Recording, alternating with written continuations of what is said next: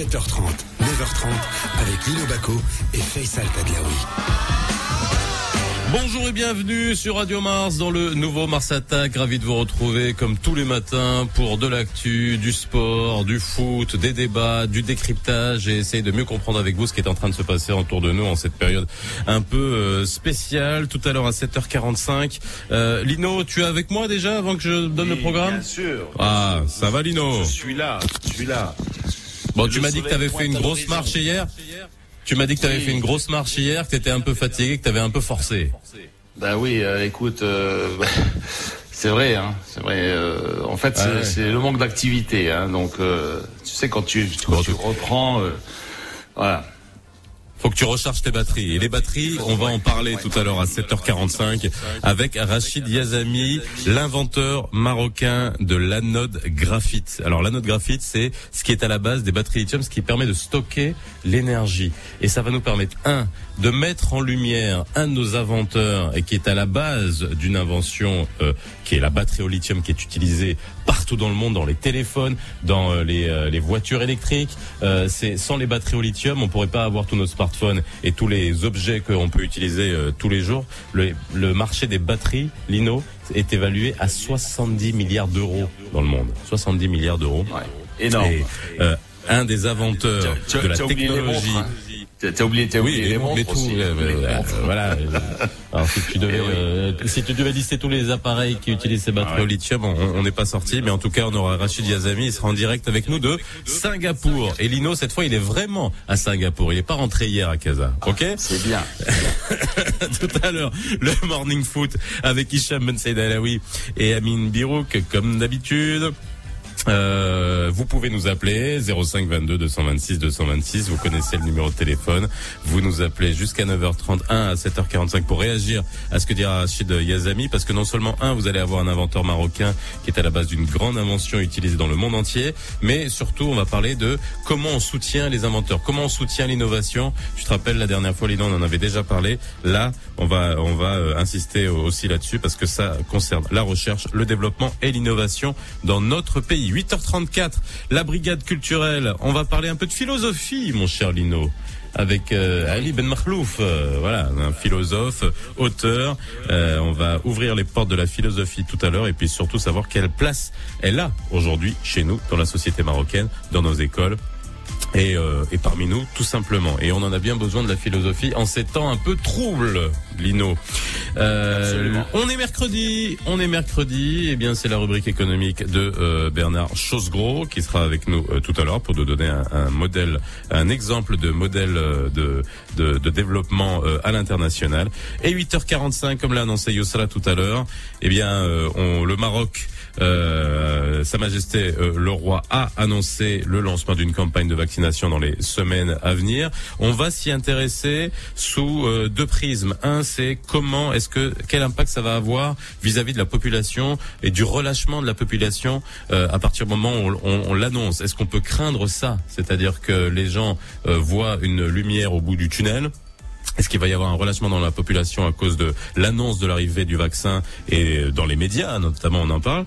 Et euh, surtout on en parlera avec euh, Saïd Kitsani, médecin interniste. Et on aura un autre prisme euh, Lino c'est que on verra comment on peut euh, mettre en place on peut gérer euh, cette euh, cette situation aux frontières notamment avec Mohamed Nouri, euh, ancien secrétaire général de l'ONDA, euh, l'Office national des aéroports, et lui, il était à l'époque secrétaire général à l'époque de, tu sais, de la grippe H1N1 en 2009-2010. Et donc, il y avait des mesures qui avaient été prises à ce moment-là. Et on sait ce qui s'est passé par la suite. Alors, c'est intéressant de revenir sur le passé pour comprendre comment on peut gérer aujourd'hui. Voilà. Assez complet. Restez avec nous. Utilisez le numéro de téléphone 05 22 226 226. Et du sport, bah, il y en a, tout sauf le foot. C'est ce qu'on va voir tout de suite dans Va y avoir du sport. 7h30, 9h30, le nouveau Mars Attack. Alors, va y avoir du sport. Nous, c'est tout ce qu'on souhaite, comme d'habitude, hein, bien entendu, mon cher Lino. Et on Oui. revient aujourd'hui sur les Masters d'Augusta qui vont commencer demain. Là, c'était les tours de chauffe aujourd'hui aussi. Euh, Et ça va commencer demain jusqu'à dimanche. L'Augusta, mythique. Tout à fait. Donc on retourne en Géorgie, euh, non pas pour recompter les votes, hein, mais pour le Master d'Augusta. Hier, nous avons vu pourquoi le tournoi ne se disputera pas pour la première fois de son histoire au printemps, mais plutôt en plein automne et à huis clos. Alors aujourd'hui, on va s'interroger sur d'autres points, comme par exemple combien de joueurs sont dans le champ cette, euh, cette année? Ben, ils seront 94 à se battre pour le célèbre blazer vert. Ouais.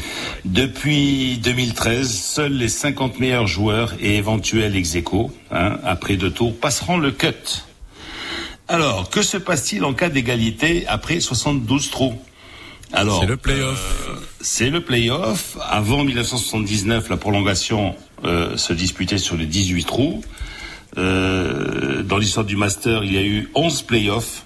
Le dernier date de 2017. Et donc, pour départager les joueurs à égalité, les trous 18 et 10 seront joués en boucle, hein, jusqu'à ce qu'un vainqueur euh, s'en suive. Exact. Alors, qu'est-ce qu'on gagne? Qu'est- Qu'est-ce qu'on gagne hein, lorsqu'on triomphe à, à, à Augusta? Eh bien, euh, on retourne euh, les, les bras pleins de présents hein, et, Oui, et c'est les poches pleines de dollars. Alors d'abord, tu gagnes quoi? Ben, Tu gagnes l'un des majeurs les plus prestigieux du golf. Ensuite, on t'aide à enfiler une veste verte tout aussi mythique. Hein euh, on devient membre de l'Augusta National Golf Club, un des clubs les plus fermés du monde. Et on est aussi qualifié à vie pour les Masters. On repart aussi avec un trophée répliquant le Clubhouse.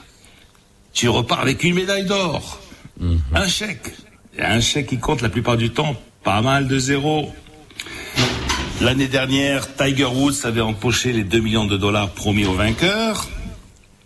Et le prize money avait frôlé les 12 millions de dollars.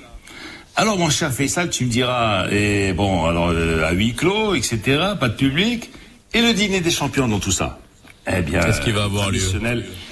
Euh, Oui, il va avoir lieu le traditionnel repas regroupant tous les anciens vainqueurs de la veste verte. C'est très macho, tu sais, il y a, y a que des, y a que des mecs habillés avec un blazer vert, tu vois, qui, qui sont autour de la table, qui devraient bien Bah, avoir tu sais, pendant, long- pendant longtemps, le golf était réservé aux hommes. Ah oui, hein. ah oui, eh oui, eh oui, eh oui. Voilà, donc euh, et il sera servi donc euh, mardi soir dans une salle plus grande pour respecter la, distance, la distanciation hein, euh, entre les convives. Et alors ce, ce, ce repas euh, a été instauré en 52 par Ben Hogan. Euh, entre parenthèses, j'ai toujours l'écho hein, depuis hier hein, dans mon casque. Alors, il laisse au tenant du titre euh, le choix du menu. Voilà. Donc, c'est-à-dire c'est Tiger Woods qui va choisir le menu. Bon, Bien, sur, alors. sur ces super informations sportives.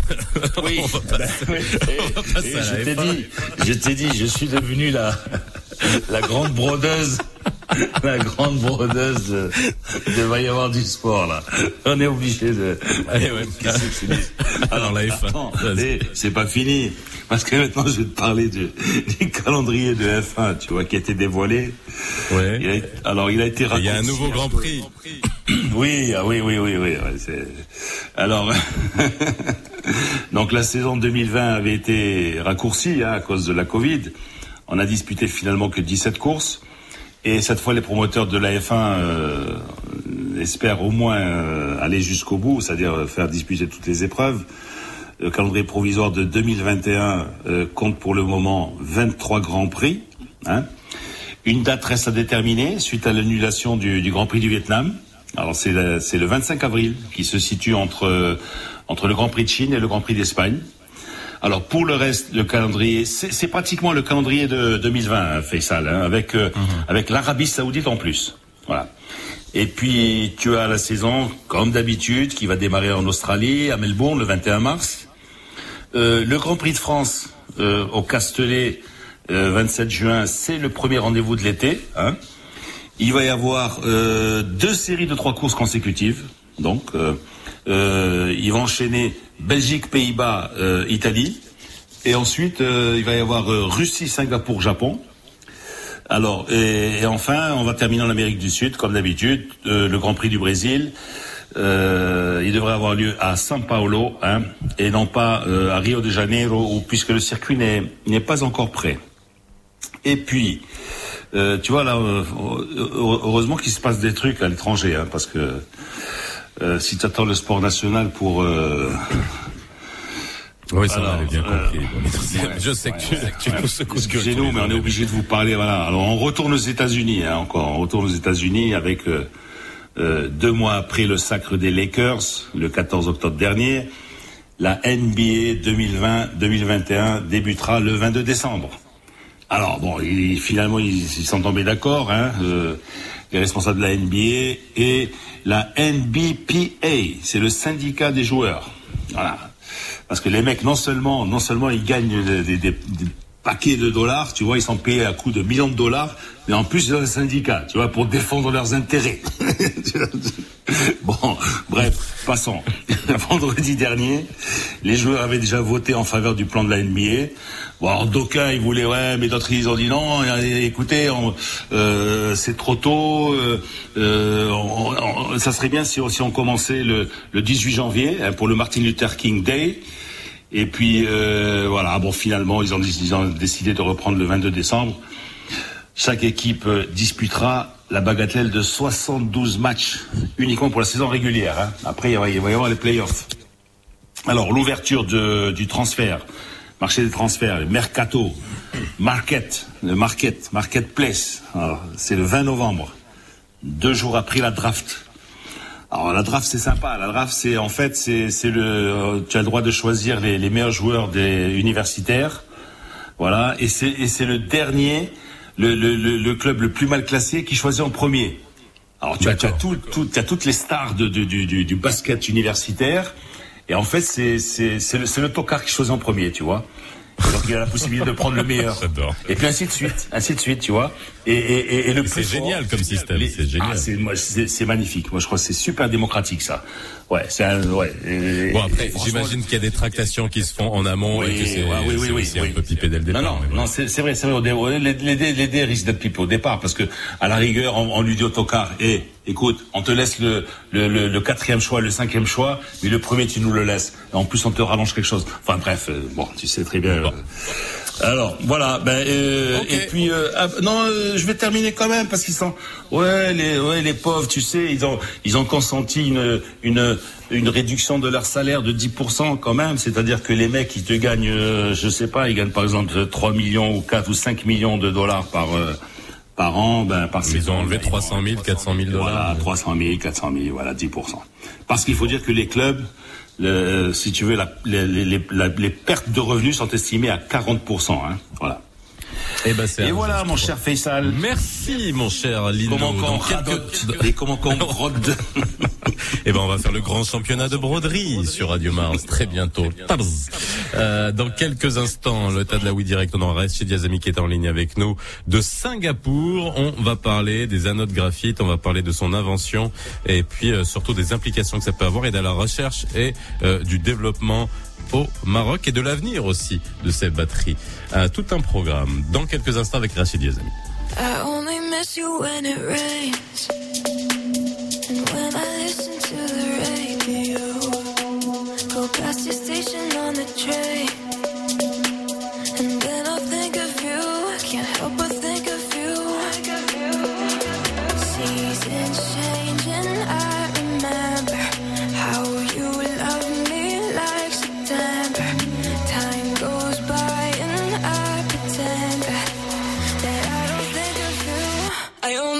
you and I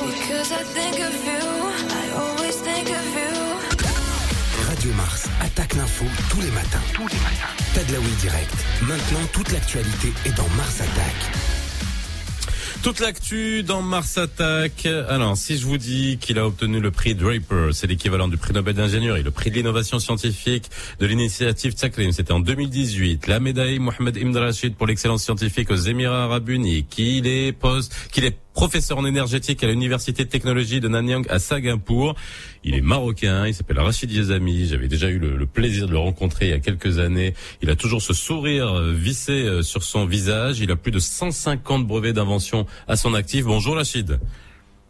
Oui, bonjour, c'est Faisal. Comment allez-vous? Ben ça va, très bien. Et vous? Merci d'être avec nous. Il, est quelle heure chez vous? Ben écoutez, il est donc euh, presque 13 heures, 15 heures, pardon, donc dans, dans 10 minutes. Là, on a 7 heures de décalage. Euh, on a 7 heures en avance par rapport au Maroc. Merci en tout cas Rachid d'être avec nous euh, aujourd'hui. Alors moi j'aimerais vraiment, euh, euh, c'est vrai qu'on a une dizaine de minutes ensemble, mais pour qu'on parle déjà un, qu'on puisse faire découvrir aux auditrices et aux auditeurs qui le savent peut-être pas, il y a des interviews que vous avez livrées pour retracer votre votre parcours. Mais quand on dit aujourd'hui que vous êtes l'inventeur de l'anode graphite, juste pour qu'on comprenne l'anode graphite. Euh, ce que c'est et qu'est-ce que ça a eu comme rôle absolument décisif pour la technologie des batteries au lithium Alors chacun sait que dans une batterie, il y a un signe plus et un signe moins. D'accord? Il faut jamais inverser quand on, on pose une batterie dans un, dans un, dans un appareil il faut surtout faire attention à euh, bien aligner le plus avec le plus et le moins avec le moins, sinon on a de mauvaises surprises. Donc le plus dans une batterie, en général, c'est appelé la cathode. Et le moins s'appelle l'anode. Donc ça, c'est le nom euh, technique de, de, de, ces deux euh, euh types de, de, de, pôles de la batterie. Maintenant, euh, dans les années, la fin des années 70, on travaillait beaucoup, beaucoup de gens travaillaient sur les piles c'est-à-dire des systèmes non rechargeables au lithium. Et on savait que ces piles-là avaient la plus haute densité d'énergie. C'est-à-dire que pour, le, pour un même poids que les autres piles, elles vont vous donner trois ou quatre fois plus d'énergie, donc durer trois à quatre fois plus longtemps. Et euh, malheureusement, c'était des piles, c'est-à-dire non rechargeables, donc il fallait mhm. trouver une solution pour les recharger. Euh, on avait, donc c'est un peu comme un système à, deux pieds. Donc on avait un pied, mais pas le deuxième. C'est-à-dire on avait la cathode, mais on n'avait pas l'anode. Quand on utilisait l'anode à base d'un métal qui s'appelle le lithium, le lithium c'est un métal, eh bien on avait de mauvaises surprises, à savoir que quand on chargeait la batterie, ben, il y avait un risque d'emballement thermique, d'enflammement, ou d'enflammement, euh, ça prend des flammes, et ou euh, carrément une explosion. Donc ça a été arrêté on a arrêté euh, au début des années 80 d'utiliser le métal lithium comme anode. Et c'est là que, bon, ben, il y avait beaucoup, beaucoup de, de bien sûr, de travaux, que j'ai eu l'idée, en fait, d'utiliser du graphite euh, comme matériau pour euh, justement stocker du lithium. Alors, le graphite, c'est ce qu'on utilise dans les crayons euh, papier. Hein, donc c'est le, est noir. voilà, le, noir. Donc c'est un matériau à base de carbone, tout simplement et euh, il est constitué de couches de carbone. Donc c'est des couches qui sont empilées comme des millefeuilles, d'accord? Et euh, entre les couches, vous pouvez en fait insérer, rentrer des espèces chimiques et en particulier le lithium. Donc le lithium était Donc en fait, euh, en fait, le, le, graphite, euh, ce que vous avez découvert, c'est que ça a permis de fixer le lithium, euh, ce dont on n'était pas capable avant. C'est ça.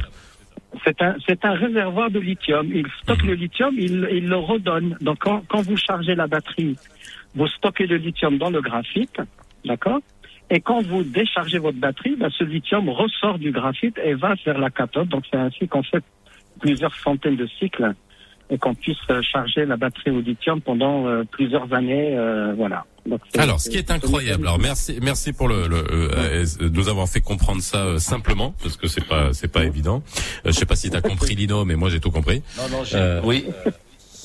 c'est clair, c'est très clair. Ben, vous, bah, dites que c'est une éponge, que le graphite c'est une éponge à lithium. Voilà, c'est une éponge à lithium. Je veux pas, je veux pas pousser bah, à, préciser le, la, mine, si c'est du, du 2H, si c'est du 2B, si, si elle est plus ou moins grasse, la mine non. pas mal, pas mal, je note. très bien, très bon point. Alors, très bon point, mais bon, oui, allez-y. Alors, Rachid, c'est vrai que la grande question qu'on se pose, comment se fait-il que euh, un chercheur tel que vous, un inventeur tel que vous, et qui est à la base d'une invention qui est aujourd'hui mondiale, parce que ensuite, euh, ce, qui est utilisé euh, aujourd'hui quasiment tous les jours par par des des, des milliards de, de personnes, vous en êtes à la, à la base. On dit que le, le, le marché des, des, des, batteries lithium dans le monde, c'est près de 70 milliards d'euros. euh, et puis on peut se poser la question. Alors moi, j'ai vu les différentes interviews, on en avait déjà parlé aussi. pourquoi vous n'êtes pas, alors je vais dire, on vous a posé la question 40 fois, mais est-ce que vous n'êtes pas multimilliardaire? Est-ce que vous n'êtes pas à la tête d'une grande entreprise ou alors euh, en train de développer d'autres d'autres technologies pour d'autres de grands groupes? Parce qu'il y a une histoire de brevet à la base, et c'est ça qui, moi, je, trouve ça inconcevable. Est-ce que vous pouvez nous expliquer? Ben oui. Bah, écoutez, moi, euh, en fait, les gens, pour euh, me consoler, ils me disent, Rachid, tu étais trop en avance par rapport à ton temps. C'est-à-dire que en, dans la fin des années 70, début de 1980, j'étais le premier à trouver que le graphite pouvait être utilisé comme anode, donc dans euh, les batteries rechargeables. Et euh, le problème à l'époque, c'est que le graphite stockait dix fois moins de lithium que le métal lithium. D'accord mmh. Donc, les gens ont dit, mais attends, ton graphite, il fait que 370, alors que le lithium, il fait 3800, donc c'est dix fois moins. Donc ça peut jamais être utilisé, etc. Donc on n'y a pas cru, les gens n'y ont pas cru. ça c'est quand C'est fin d'année 60, fin, fin année 70. Ça, ça, je suis en 1979-1980. D'accord. D'accord Donc ça fait un certain nombre d'années.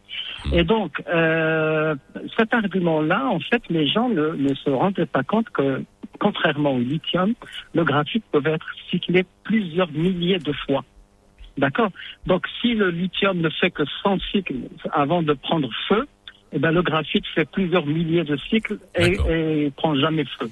Et donc, c'est ça que, c'est ça que, c'est ça qui manquait euh, comme connaissance à l'époque, qui fait que finalement, eh bien, le CNRS, dans lequel je travaillais à l'époque, le Centre national de la recherche scientifique, mmh. avait renoncé à déposer un brevet qui aurait permis au CNRS d'être le plus riche centre de recherche du monde parce que ça lui aurait, ça lui aurait apporté euh, des, des dizaines de, des dizaines de milliards de dollars euh, s'il avait et à la place donc et à la place et à la place qui en a profité et c'est là où c'est incroyable. Comment euh, cette technologie après a été transférée euh, quoi chez les japonais? C'est les japonais effectivement. Alors il se trouve que bon les japonais ont mis en gros, on a une première phase, cinq ou six ans. Donc en 1986, il y a eu un premier prototype qui a été développé par euh, un chercheur de chez Asahi, qui a pris, qui a eu le prix Nobel, euh, Dr Yoshino. Et euh, cinq ans plus tard, en 1991, Sony, donc la compagnie japonaise Sony, a été la première compagnie au monde à commercialiser la batterie rechargeable de lithium pour leur, leur Walkman. Je ne sais pas si parmi vos auditeurs, il y en a qui se souviennent du Walkman. Ah bah oui, avec, le, avec le, casque orange. Bah oui. non mais, les Faisal, vous, vous, Faisal, vous vous en souvenez, mais peut-être pas les jeunes de 20 ans. Ah oui, oui, non mais moi je parle de moi. J'ai la quarantaine, je m'en souviens, mais ceux qui sont plus jeunes, non. D'accord. donc euh, voilà, donc en fait, ça a été la première aussi à l'époque. Hein. Voilà, et après, donc ça a été euh, bien sûr utilisé dans les téléphones portables. Après, il y a eu les très grosses compagnies comme euh, Sanyo, euh, euh, Panasonic et d'autres qui, qui, se sont mis. Après, c'est les Coréens, LG Chem et puis Samsung et maintenant les Chinois. Donc les Chinois maintenant représentent plus de 65% du marché mondial des batteries au lithium. Alors, le, la, deux questions. Une, l'avenir des batteries demain. Est-ce que vous travaillez dessus? Parce que finalement, l'objectif des, des batteries, c'est qu'elles soient plus petites, plus légères et qu'elles aient des cycles de encore plus de cycles de, de, de recharge et en toute sécurité. Je pense avoir toutes les caractéristiques et notamment pour les voitures électriques qui sont les technologies de, de demain. Est-ce que euh, est-ce que ça va très vite? Est-ce que aujourd'hui on a besoin d'une autre technologie euh, disruptive comme on dit pour aller beaucoup plus loin ou on, vous allez plus loin dans la recherche sur le lithium et sur le, le graphite? Alors l'avantage avec vous, euh, c'est que vous, dans une question, vous en posez plusieurs. Donc je vais essayer de les prendre dans l'ordre. Alors, est-ce que, est-ce qu'il y a une, il y aura une technologie disruptive qui va remplacer les batteries lithium-ion tant qu'on les connaît aujourd'hui? Moi, je pense, euh, je suis pas le seul à le penser, que rien ne sera à l'horizon dans les 30 prochaines années. Ça va être très très difficile de battre les batteries au lithium. Cela dit, il peut y avoir un génie qui sorte avec quelque chose à laquelle personne n'a pensé et que voilà qu'on arrive à, actuellement on travaille sur une autre technologie qui s'appelle le, solide. Donc les batteries tout solides à base de lithium aussi mais on est très très loin d'avoir euh, disons un produit commercial etc maintenant pour les voitures électriques effectivement c'est le, le, domaine dans lequel les batteries au lithium vont être les plus utilisées dans les 10 à 20 prochaines années on estime que euh, la plupart des pays, euh, disons, euh, avancés, etc., ne vont plus avoir de voitures à combustion interne, donc avec essence ou diesel, vers les années 35-40. D'accord? Donc il faut tout remplacer par les batteries, les voitures électriques. Mais pour que les voitures électriques soient pratiques, il faudrait pouvoir les charger rapidement c'est-à-dire qu'aujourd'hui, vous allez dans une station d'essence, en 15, 5 à 10 minutes, vous faites votre plein et vous avez une autonomie de mmh. plusieurs centaines, 800 euh, kilomètres, etc. Actuellement, les voitures électriques ne font pas ça. C'est-à-dire que vous n'avez pas de technologie qui vous permet de charger votre batterie en 5 à 10 minutes et vous donne donc une autonomie de euh, 800 km. Ça n'existe pas. Mhm. Mais on y va petit à petit. Donc la dernière découverte que j'ai faite, ou l'annonce la, la, la, que j'avais faite récemment, il y a, il y a quelques semaines, c'est que nous avons battu le record mondial, et ça je, je, je pèse bien mes, mes, mes, mots, on a battu le record mondial de la charge la plus rapide et la plus durable. C'est-à-dire qu'on peut charger une batterie en moins de 20 minutes, alors que Tesla ne le fait pas en une heure. Donc en une heure, Tesla n'arrive pas à charger ses batteries à 100%.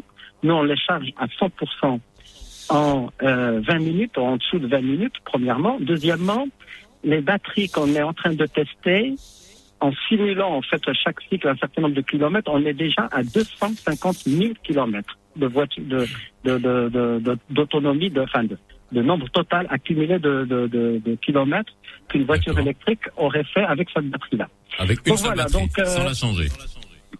Alors nous, on a on a fait donc plusieurs centaines de cycles. Je peux pas donner les détails parce que je suis sous contrat euh, de confidentialité.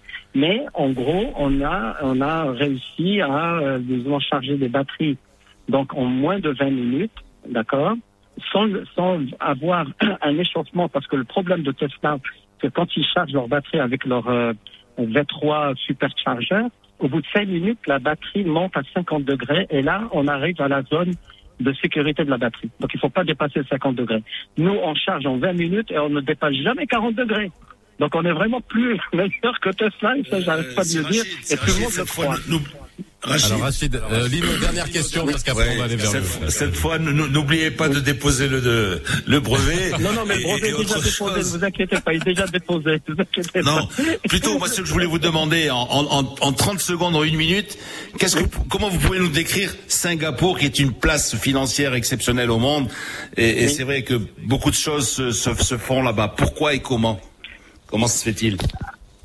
Alors Singapour, c'est vrai que c'est un petit pays, euh, c'est pas c'est pas plus grand que le Grand Casablanca, hein, donc euh, on est à moins de, de 6 millions d'habitants. Et c'est vrai que c'est un pays qui, dès qu'il a pris euh, donc son indépendance en 65, a décidé de mettre le paquet sur l'éducation, la formation des, gens. Et donc, ils ont un système d'éducation, un des plus performants au monde, parce qu'ils sont classés parmi les trois meilleurs au monde avec la Finlande et euh, la, la, Corée du Sud. Et, donc, voilà, l'éducation. Voilà, donc l'explication c'est là, c'est la formation des jeunes, le cerveau et mettre le paquet sur l'éducation. Voilà. Merci Rachid Yazami d'avoir été avec nous. C'était comme d'habitude passionnant de vous avoir. J'espère qu'on vous aura plus longuement euh, prochainement pour qu'on vraiment on puisse aussi aborder la question de la recherche. Et puis on n'a pas pu aborder la question de les ponts encore une fois avec le Maroc et leur application. Merci Rachid Yazami d'avoir été euh, avec nous, inventeur de la note graphite qui est à la base des batteries lithium euh, ion et qui est basé à Singapour. Le Flash Info, on est un peu en retard mais c'est pas grave avec Youssef Mansouri. صباح الخير عليكم مستمعينا. بداية كشف سعيد أمزازي وزير التربية الوطنية والتعليم العالي والبحث العلمي بأن 68 مؤسسة خاصة أغلقت الأبواب ديالها وأفلست بسبب الجائحة كما أن عدد التلاميذ اللي انتقلوا من التعليم الخصوصي للعمومي وصل ل 140250 تلميذ مقابل 52000 خلال السنة الماضية. في الخبر الثقافي أعلنت جمعية تصوير موغادور بأن النسخة 2020 المهرجان أندلسيات أطلسية واللي مقرر إجراءها في الوضع الافتراضي في نوفمبر الجاري غادي تقام في الفترة ما بين 13 و 16 دجنبر المقبل.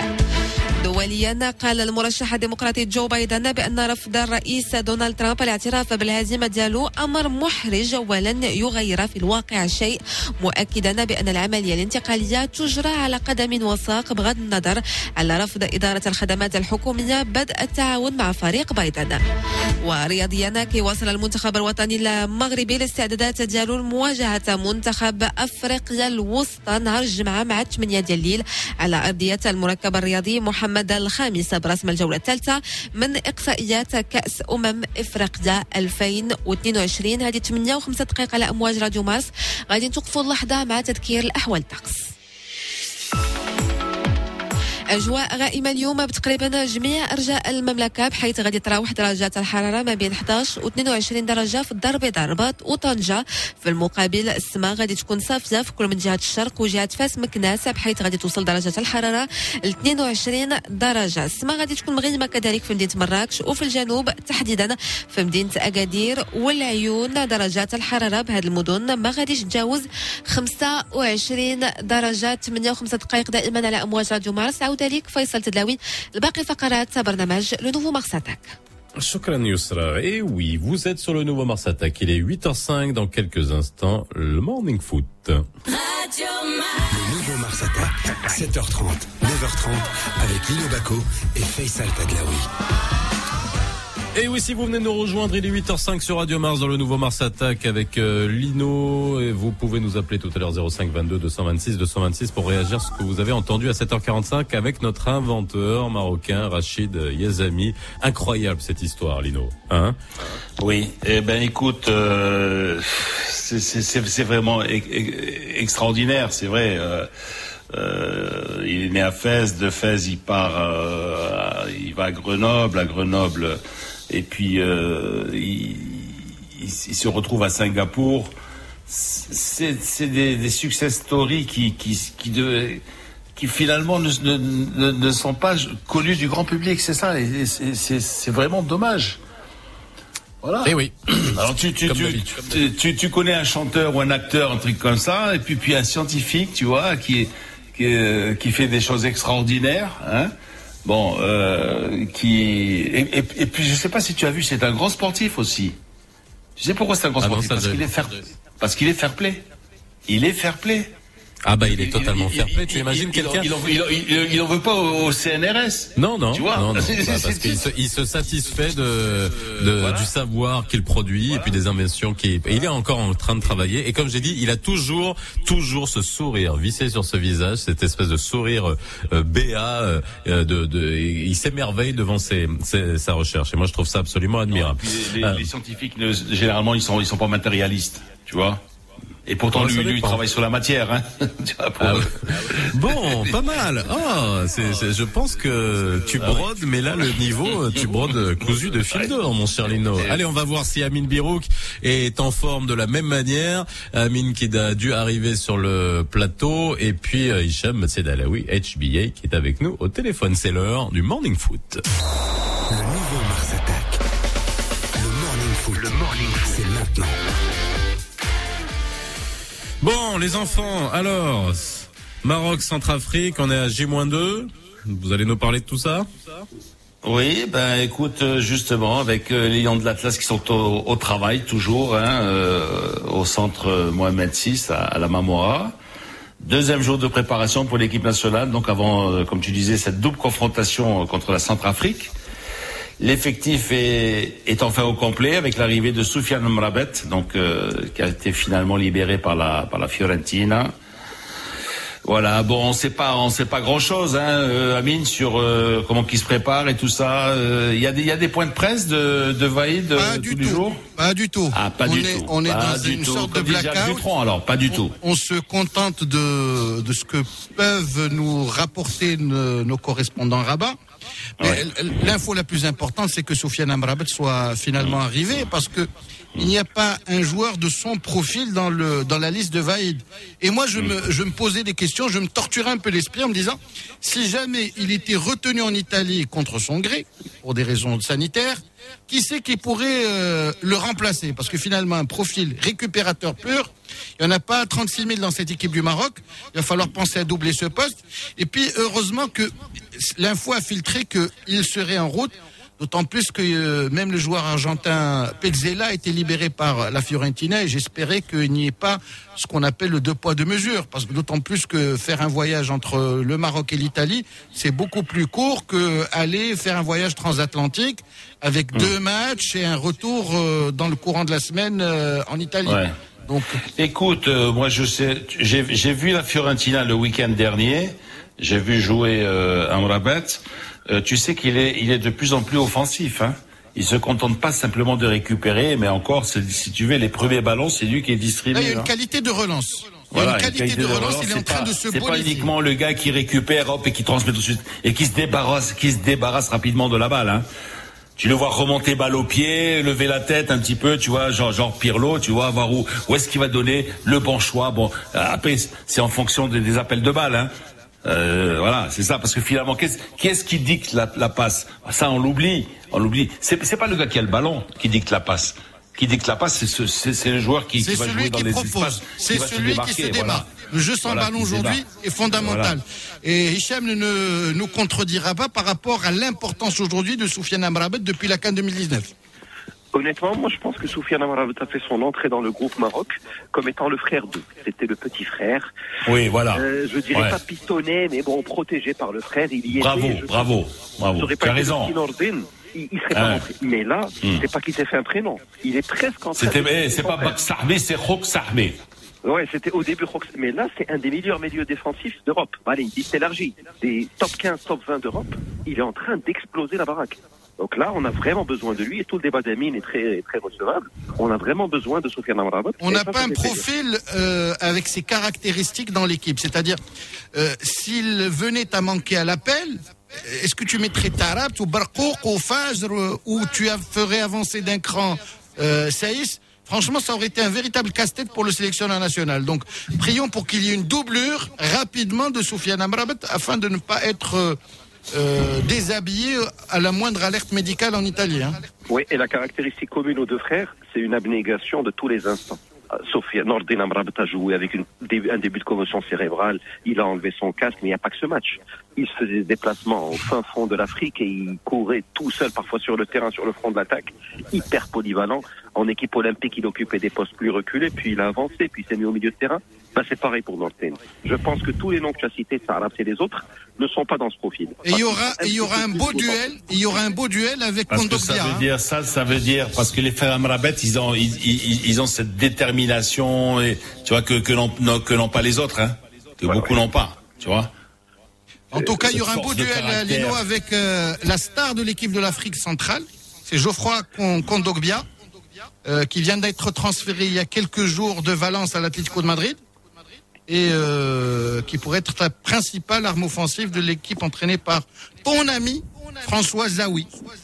Oui. Ex-joueur de Ascoli. Et d'ailleurs, euh, il y aura également un- une vieille connaissance dans cette équipe de l'Afrique centrale. C'est notre ami Vivian Mabidé. On a essayé de communiquer avec lui avant le, le début du stage et puis bon, poliment, il a, il a dit qu'il devait demander des instructions au coach et le coach lui a dit euh, bon, niet. Je ne sais pas si ton ami François, si tu peux le- l'appeler Lino pour qu'il nous pistonne. Euh, j'ai plus son numéro, hein. J'ai plus, Voilà. ça fait Débrouille-toi. son numéro. Débrouille-toi. Ouais. Non, mais écoute, ça remonte aux années 80. Hein, le- Ouais, quand lorsque, il joue en Italie. Ouais, quand il jouait en Italie, on, on se voyait de temps en temps quand, quand euh, Ascoli montait à, montait à Milan contre l'Inter et l'AC Milan. Donc de temps en temps, on se voyait. Bon, euh, voilà, mais j'ai perdu, perdu de vue. Hein. Lino, la dernière François. fois as fait appeler Voilà. un sélectionneur une semaine de match, c'était un certain Alain Giresse c'était juste avant un Maroc-Mali à Rabat. 6-0. Donc si tu peux retrouver le numéro, ce serait bien. Lino. Ouais. Ça, je l'ai, je l'ai le numéro, je l'ai le numéro de. Par contre, est-ce que vous, est-ce que vous savez que nous célébrons aujourd'hui un anniversaire? Non. En France? Bah, 11, non, non, 11 novembre 2017, stade de Félix Houphouët-Boigny, Abidjan. Ah, je pensais que tu faisais Ah oui, c'est vrai. Ah non, non, non, non, non, non, non, non, L'armistice euh, a été signé à Abidjan à la 90e minute du match contre la Côte d'Ivoire avec l'in- l'intrusion d'un supporter mécontent, rappelez-vous, Oui. Alors que l'équipe du Maroc était en train de faire un festival et de se qualifier pour la Coupe du Monde. Bien. Alors, euh, on va parler un petit peu des locaux quand même, qui se préparent aussi à la Mamora. Alors, que ça, veut dire quoi cette convocation de Ashraf Dari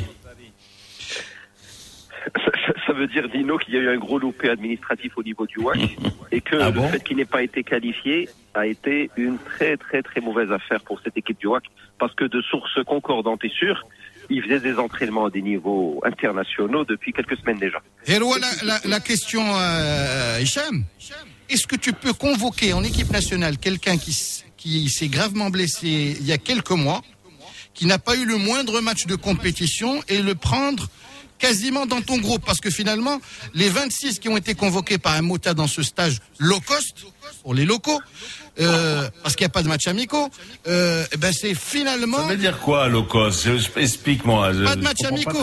Ils sont, ils non, vont être low rassemblés. cost. je comprends pas low cost. Écoute, Je, con- je connais West Coast, East Coast, euh, Coast to Coast, mais low cost. Euh, Euh, T'as pas besoin de prendre un avion pour ça, Lino. De, de, de- ouais, justement, low cost. euh, Eh, Lino, sympa, honnêtement, sympa. C'est honnêtement. vrai qu'ils gagnent. C'est vrai qu'ils gagnent Il faut beaucoup. des matchs amicaux, Lino. Et C'est vrai qu'ils ont des comptes, des comptes en banque euh, moins importants que que les autres, mais quand même. Ouais, mais pas de quoi pleurer, Lino. Je pense que quand ils ont gagné le Chan ou la, la c'était un million de dirhams chacun de primes. À titre d'exemple. Oui, oui. Plus les primes signature à 2, 3, 4 Ouais, Lino, quand tu entends les prétentions d'un joueur que voulait recruter Louis Dead et euh, les conditions qu'il a posées, avec notamment le fameux c'est-à-dire la voiture euh, pour ça, euh, tu comprends qu'aujourd'hui euh, il y a inflation dans la botola. Mais moi, je reviens au sujet. Ashraf Dari, est-ce qu'il a des matchs dans les jambes pour être convoqué en équipe nationale? Parce que l'équipe nationale, c'est la méritocratie. À moins que ce soit un Paolo Rossi. Le Chan, c'est dans un mois et demi. Mais il faut élargir le débat et parler de, du sélectionneur, qui est aussi un Mota, qui est un champion d'Afrique avec le WAC, qui est un champion d'Asie, qui a eu des parcours très cohérents avec Romesat, avec le FUS, avec le WAC et avec euh, Stade Qatari. C'est pas un, un poulet de, du, du printemps, comme il dirait en Espagne. Donc s'il prend Ashraf Dari, qui est a fortiori, il connaît bien Ashraf Dari, il l'a eu dans son groupe quand il était jeune, 2017. Ça veut dire quoi un peu? Et là aussi, les gars, eh, aujourd'hui j'ai du mal à vous suivre. hein. Entre les locaux et les poulets du printemps. Je sais que le printemps va fermer quelques magasins hein. en France. Vont, ils vont renvoyer Eh ouais, 450 chef, euh, employés, mais Tu prends aujourd'hui la hiérarchie des joueurs qui ont été convoqués à ce poste. Oui. Tu as Bouftini, tu as Oui. Mqaddam, tu as Khafifi Oui, et tu as Dari. oui. Ta charnière titulaire, ce serait Dari Bouftini ou ce serait, euh, euh, on mettrait plutôt Dari en, en réserve, en remplaçant en attendant qu'il ait des matchs dans les jambes? Parce que la Boto, là, on n'a encore aucune visibilité quant à son redémarrage. On ne sait pas si d'ici le Chan, on aura 4, 5, 6 journées, si Dari n'aura pas as- assez de compétition dans les jambes, parce que Bini ou Binek, pour aller au Chan, il faut mériter. Et le mériter, c'est sur le terrain, pas à travers les entraînements. Il n'y a pas que les entraînements. mais s'il n'y a pas de championnat, il y a rien, tout est arrêté. Bah. Bah, tu, tu redémarres, tu, enfin, en fait, tu, tu remets tout à zéro, tu repars à zéro, c'est tout. Bah, écoute, Voilà, comme disait, comme la j'aurais, aimé justement, en parlant de low Comme cost, disait Edith Piaf, Lino, j'aurais aimé, en parlant de low cost, qu'il y ait deux matchs, puisqu'il y a deux matchs pour l'équipe A, que la Centrafrique locale ou là qu'une sélection locale euh, du continent vienne à Rabat jouer deux matchs. Mais T'as pas besoin, deux, t'as les pas besoin, t'as qu'à jouer contre, contre le FUS, tu as Rabat, tu joues contre le FUS, je joue contre les phares. Ouais, et rien n'est programmé. Rien n'est programmé pour l'instant. C'est-à-dire qu'ils vont vivre en vase clos à Mamora, qu'ils vont s'entraîner. Rien Ils ne vont- ils vont- remplace ils vont le rythme de la compétition. Ils vont, ils vont bien faire un, un ou deux matchs d'entraînement. Entre eux. Non mais Entre non, ben, ils, ils peuvent très bien jouer, je sais pas moi, ils peuvent jouer contre euh, contre les, les espoirs de, de, de, de la SFAR ou du FUS ou c'est pas c'est pas obligé de jouer, c'est pas obligé de jouer contre contre une équipe nationale hein. On a besoin de sparring partner sérieux, allez nous. Spa- sparring partner, ben écoute d'a- d'abord sparring partner d'a- d'abord si tu veux peaufiner etc. Ben il vaut mieux jouer contre contre un sparring partner qui te laisse jouer aussi. Un sparring partner, ça veut dire quoi? Un sparring partner, ça veut dire que il, il, il est prêt à encaisser des coups. Hein, Il, il, il- il se laisse, il- voilà, il, il prend des coups pour, justement pour, pour te permettre à toi de les porter. Et Voilà. puis là, Amine, Bien. je ne suis Alors. pas forcément sur ce coup. Parce que d'une part, on a joué deux matchs à, à l'extérieur qu'on a brillamment gagné. pas avec la même ossature, pas avec les mêmes joueurs. Mais en tout cas, c'est l'équipe du Chan. En plus, tu citais des noms, par exemple pour la charnière. Bouftini, il part en Arabie Saoudite. Euh, notre ami Benoun, il part, il va jouer en Égypte. Bouftini Donc, ne pense- part pas, visiblement, puisqu'il est, il est compris dans ce stage. Ben, Jusqu'au bout, tu peux inclure des joueurs qui vont finir par partir. Et Rappelle-toi si jamais Bouftini part, qui c'est qui pourrait le remplacer Flaboto, là, la C'est charnière Ashraf- C'est Ashraf Dari. C'est aussi pour Bah, ça il te que faut, il te deux arrières centraux titulaires et deux doublures. Oui, je pense que Khafifi euh, Oujda, qui est bon. Avec Herkes éventuellement, ça, ça aurait le mérite de la complémentarité. Dari revient, mais c'est un groupe de 26. Il est là pour se remettre dans les euh, sous les airs de l'équipe nationale. Je pense que, c'est une bonne chose, en rappelant enfin que les équipes, les clubs euh, marocains sont en phase de préparation. C'est pas forcément le moment idéal pour faire une confrontation à haute intensité face à la meilleure sélection des joueurs de Botola. Donc je pense que même Moussa, il est un peu limité par la configuration actuelle. Bon, avec tout le respect qu'on peut avoir pour les locaux, là, je pense que vous êtes vous êtes en train de vous éterniser là sur un, un faux problème. Hein. Alors, euh, si on parlait plutôt de Sfri, comme disait Hervé Villard, euh, Sfri c'est fini. Euh, et il Carton jaune, attendre. carton Il fallait- jaune. Eh ben écoute, eh, eh, eh, franchement, à une lettre près, à une lettre près, c'est Capri, c'est fini. Hein. Oui. Et dire que le Raja, c'était son premier amour, dis-nous. Et dire que le Oh là c'était son premier amour. Eh ouais. Et ce frou, c'est fou. Non, mais je sais pas, on en parlait peut-être il y a deux, trois jours. Je vous disais que Youssef Sfri est complètement illisible comme personne, d'un point de vue sportif. Là, je pense qu'on y est. Il est complètement hermétique à une analyse rationnelle. Il peut être là, souriant, de bonne foi. L'après-midi, il peut décider de partir. Demain, il peut dire non, finalement, je reste. Bah, c'est ce qui s'est passé plusieurs fois. Oui, c'est. Il y a eu combien de velléités de démission et puis Ajidak Rasnboucho Mais après, il faut comprendre pourquoi. Parce que la question, est-ce qu'il veut s'émanciper, prendre un banc? Je ne pense pas. Je pense pas qu'il soit mûr pour ce type de pression. Non, mais qu'il d'abord la question qu'il faut se poser. D'abord, est-ce que euh, c'était c'était vraiment sincère cette euh, ce ce ce, En tout ce- cas, le, ce tandem, le ce duo? message, le message Est-ce qu'il vocal qui était vraiment filtré, sincère? le message vocal c'était- qui a filtré, c'est un obligé- message de obligé de remerciement poli. Hein. Maintenant, est-ce que les deux font la paire? Est-ce que le numéro 1 écoute forcément le numéro 2 ou il n'en fait qu'à sa tête? Ce sont des points d'interrogation parce que Non, je n'ai je pas eu pense- l'impression qu'à qu'au Caire, ils étaient vraiment sur la même longueur d'onde. Je crois que sous c'est la Amel. seule fois. Je crois que c'est peut-être peut-être un, un des rares matchs où où ils étaient pas tellement d'accord ou où vraiment peut-être ça gênait un un était gêné par rapport à l'autre etc. Mais sinon à mon avis ils ont ils ont ils ont, ils ont toujours communié hein. ils ont toujours ils ont toujours communiqué hein. Je suis Vous d'accord dans les autres matchs. Tu vois il y avait cette complicité tu vois deux potes qui et tout ça donc euh, euh, je pense que c'est peut-être au dernier moment. si, si vraiment Sefri veut s'émanciper, démission. si vraiment Sefri veut s'émanciper, il va devoir qu'il fa- euh, il va falloir qu'il fasse ses armes ailleurs qu'au Raja. Raja, c'est pas un plateau qu'on va lui proposer tout de suite. Il faut qu'il aille, qu'il se fasse les dents dans des clubs de Botola. Bien sûr, mais quoi, quoi, ça veut dire quoi Qu'il revienne plus fort. Mais qu'est-ce que tu veux dire par là? Qu'est-ce que tu veux dire par là? Je démissionne, euh, euh, euh, renvoyer, renvoyer Slamy et moi, et moi je reviens. n'ai pas Euh, dit c'est- ça, je Ben, n'ai ben, pas mais dit ça. mais c'est ça, c'est ridicule. Et d'autant- plus que Slamy, euh, il, a- il a été reconduit. Il est reconduit, donc voilà. Il est reconduit à moins que ce soit lui qui part de son propre chef. Oui. Mais, mais Youssef Frey avait un rôle extrêmement important avec le vent de l'équipe, parce que quand il y avait des velléités de rébellion de la part des stars de l'équipe, Metouali Hafridi, etc., Youssef Frey venait disait, les gars, j'ai joué en première ligue. J'étais titulaire en première ligue avec plusieurs clubs. J'ai eu une cinquantaine de sélections. J'ai été capitaine de l'équipe nationale, des dizaines de matchs. Donc là, on se calme et il n'y a personne qui va la ramener. Ce rôle est très important dans les clubs et c'est peut-être aussi ce rôle qui a manqué à un club comme le WAC cette saison. Donc je pense qu'il il devrait être remplacé et bien remplacé pour le bien de, du Raja. Oui. En fait, c'est-à-dire que en fait, euh, ça devait être soit l'un, soit l'autre. Voilà. parce que c'est difficile le statut, justement le statut dont, que tu viens de nous décrire là, par exemple, hein, Sfri, voilà, et, et, et, et c'est l'ami, donc tu vois, c'est c'est un peu difficile d'être le, le numéro 2, hein. Tu vois Oui, Parce que finalement, point de vue carrière, bon, il n'y a, y a- y a pas photo entre les deux carrières. Vous êtes d'accord ou non? Quoi qu'il a joué en Turquie, l'a mais, mais c'était Il a incomparable. joué, il a Ouais, joué mais les deux carrières de joueurs. Beşiktaş, euh, Je parle de. Ouais, d'accord, mais. euh, Bien. Vous êtes arrivés dans un les arrêts de jeu, les enfants. Alors les arrêts de jeu, voilà, un pronostic. Est-ce que Marcus Thuram, tel père, tel fils, est-ce qu'il va débuter ce soir? Bah, Je il, pense que oui. il va être titulaire sur le banc pour démarrer. Ouais. Euh, pas sûr, pas sûr, Amine. Ouais, euh, ah, tu verras, tu verras. Même si on n'est pas Toulouse. Ouais, c'est un match amical, hein. Il va repasser en 4-4-2, je pense, et il va commencer avec Thuram. Deschamps Ouais, est malin.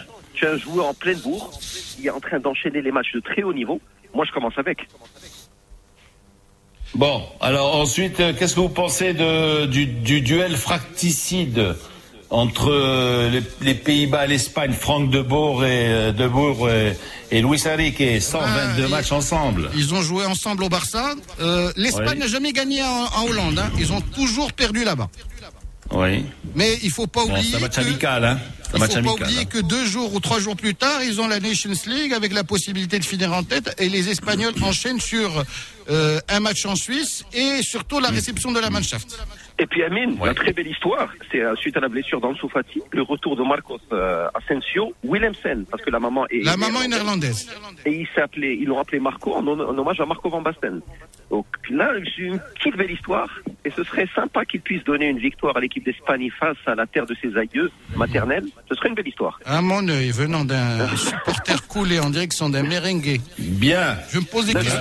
Je veux qu'il joue Amine, qu'il se fasse une élongation. bye qu'il bye. Ah, deux fait- Oh là là On se- on se Eh quitte, oh. on se quitte, on se quitte en, voilà, en on disant se que la quitte en se faisant des en grosses bises, même si c'est la Covid. Allez-y. Voilà. C'est bon, mon Lino Allez, on en parlera Allez, oui. demain, bien évidemment. Il est 8h25 parce que tu as un gros coup de gueule à pousser, comme d'habitude, comme tous les jours, comme tu es en pleine forme. Euh, il est 8h25, vous êtes dans le nouveau Mars Attack. Tout de suite, le coup de gueule de Lino. Le nouveau Mars attaque. Lino Baco a toujours quelque chose à dire. Lino attaque. Lino attaque. Dans le nouveau Mars attaque. Bon, mon Lino, Oui, moi ce que je te propose, c'est que demain, tu nous fais un coup de cœur. Histoire qu'on soit un peu plus positif, parce que les ondes négatives, là, on en prend tellement tous en ce moment qu'il faut, voilà. Mais aujourd'hui, bon, mais il faut, il faut On va dénoncer. alterner, coup de cœur, coup de On va, gueule, ouais. on va alterner. Ouais. Coup de sang, coup de. Ouais. Alors, pied. bon, mais c'est, c'est, oui, c'est un coup de gueule, coup de cœur, si tu veux, hein, parce que aujourd'hui, il est, il est, il est mixte.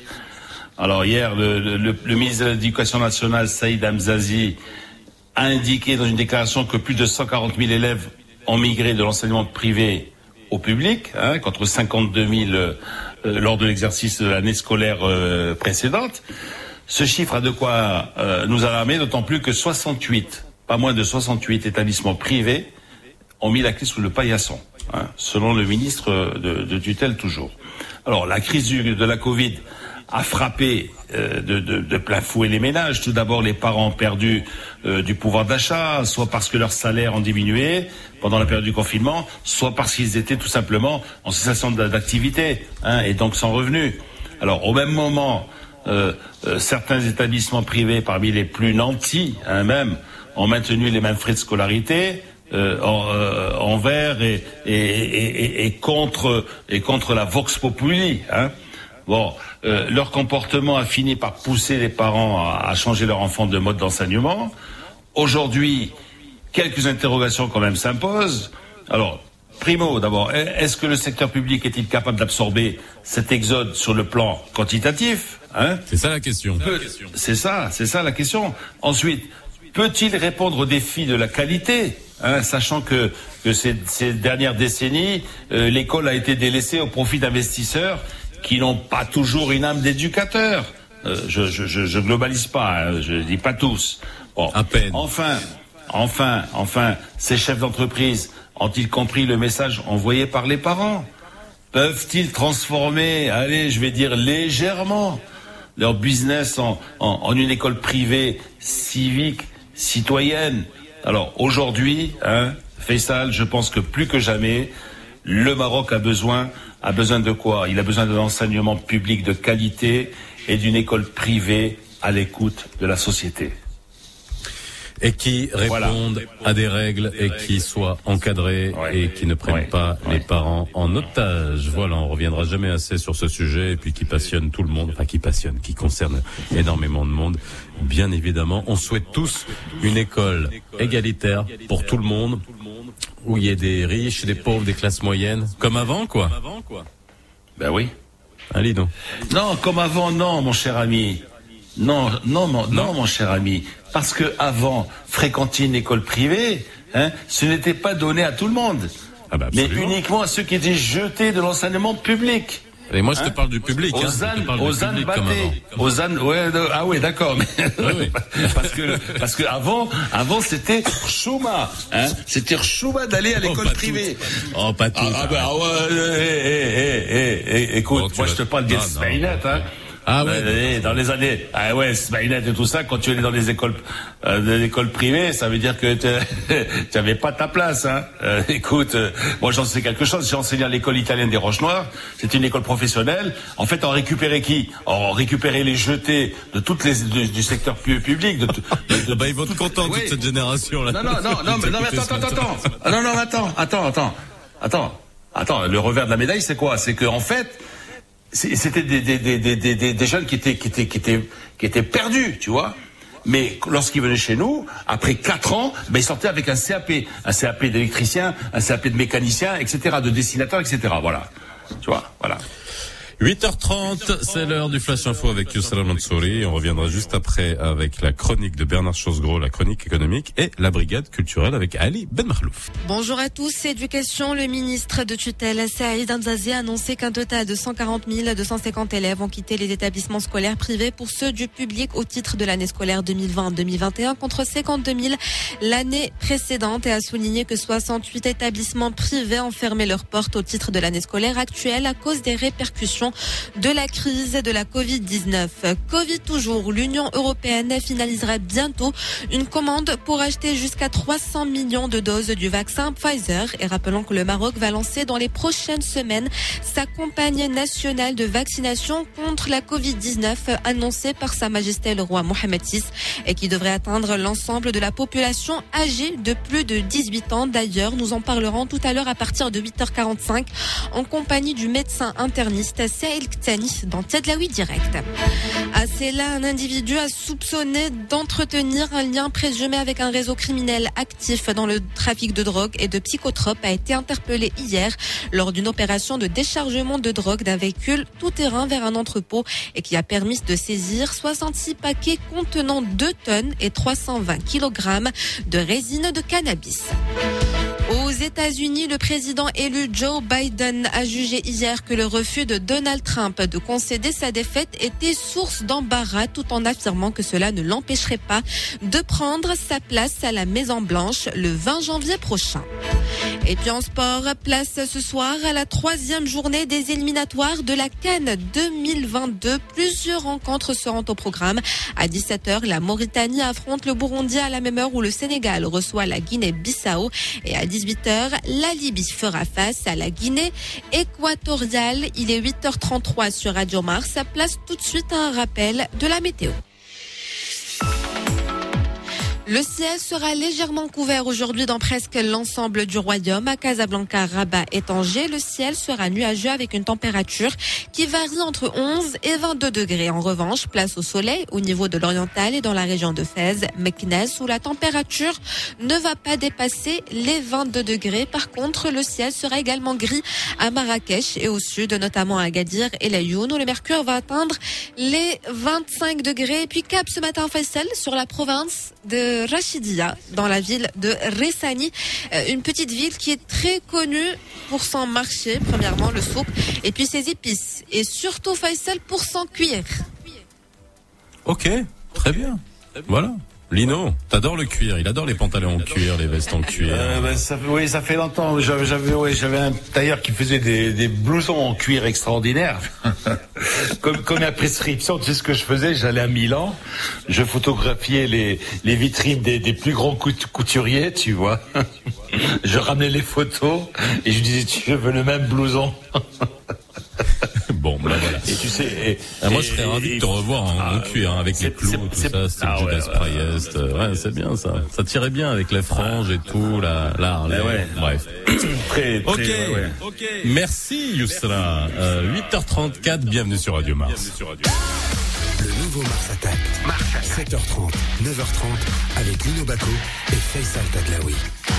Radio Mars attaque l'info. Radio Mars attaque l'info. C'est maintenant. Bonjour Faisal, bonjour Lino et bonjour à toutes les auditrices et auditeurs de Radio Mars. Le focus du jour porte sur l'idée qui prend de plus en plus d'importance et notamment dans les zones touristiques. L'innovation digitale culturelle. Tout d'abord, à quoi faisons-nous référence au travers de la culture et du patrimoine historique? Au sein d'un patrimoine culturel d'un pays, il y a deux catégories de biens, les biens physiques et les biens incorporels. Mais tous deux ont un même rôle et un même objectif, la promotion culturelle du pays. D'un côté, on ne peut bien évidemment pas négliger le patrimoine physique d'un pays, constitué de monuments, sites archéologiques, œuvres d'art ou bien plus encore. De l'autre, les traditions, les valeurs, les modes de vie, les us et coutumes qui sont tout aussi importants et représentatifs de l'histoire d'un pays. De plus, le patrimoine culturel est très souvent lié à l'économie touristique du pays. Quelle est l'origine de ce lien Eh bien, plus le patrimoine culturel est mis en valeur, visible et accessible à tous, plus les touristes auront tendance à vouloir le découvrir. Mais nous devons faire face à un problème majeur en cette période de pandémie, l'impossibilité de voyager. Par conséquent, la promotion du patrimoine historique et culturel du pays est réduite à néant. Alors, comment l'innovation digitale peut-elle résoudre ce problème? Plusieurs pistes peuvent être explorées. Visites virtuelles des sites et monuments historiques intégrant les meilleures technologies d'immersion, créées pourquoi pas par des champions nationaux, numérisation des œuvres, développement d'applications ludiques autour de l'histoire des régions ou villes. On peut voir par exemple dans certains jeux de e-sport les lieux historiques ou connus. Mais pour quel bénéfice? Apporter une diversification des ressources financières, la création d'emplois stimulés autour de ces innovations, un rayonnement culturel mondial, un accès à la connaissance pour toutes et tous, possibilité de toucher de nouveaux publics et enfin une monétisation plus dynamique de notre richesse patrimoniale. Finalement, rentabiliser nos actifs communs au service de la société. Prenons un exemple français. La France est riche d'une histoire deux fois millénaire, voire beaucoup plus si on intègre notre considérable patrimoine préhistorique. Donc essentiel que les collectivités locales capitalisent sur cette identité pour en faire un facteur d'attractivité économique majeur. Comment? En articulant tourisme, culture et numérique. Une ville en particulier pourrait intégrer ces données et les mettre en place. La ville d'Avignon. Elle représente une opportunité majeure dans ce contexte. Cette ville possède un patrimoine culturel et historique exceptionnel.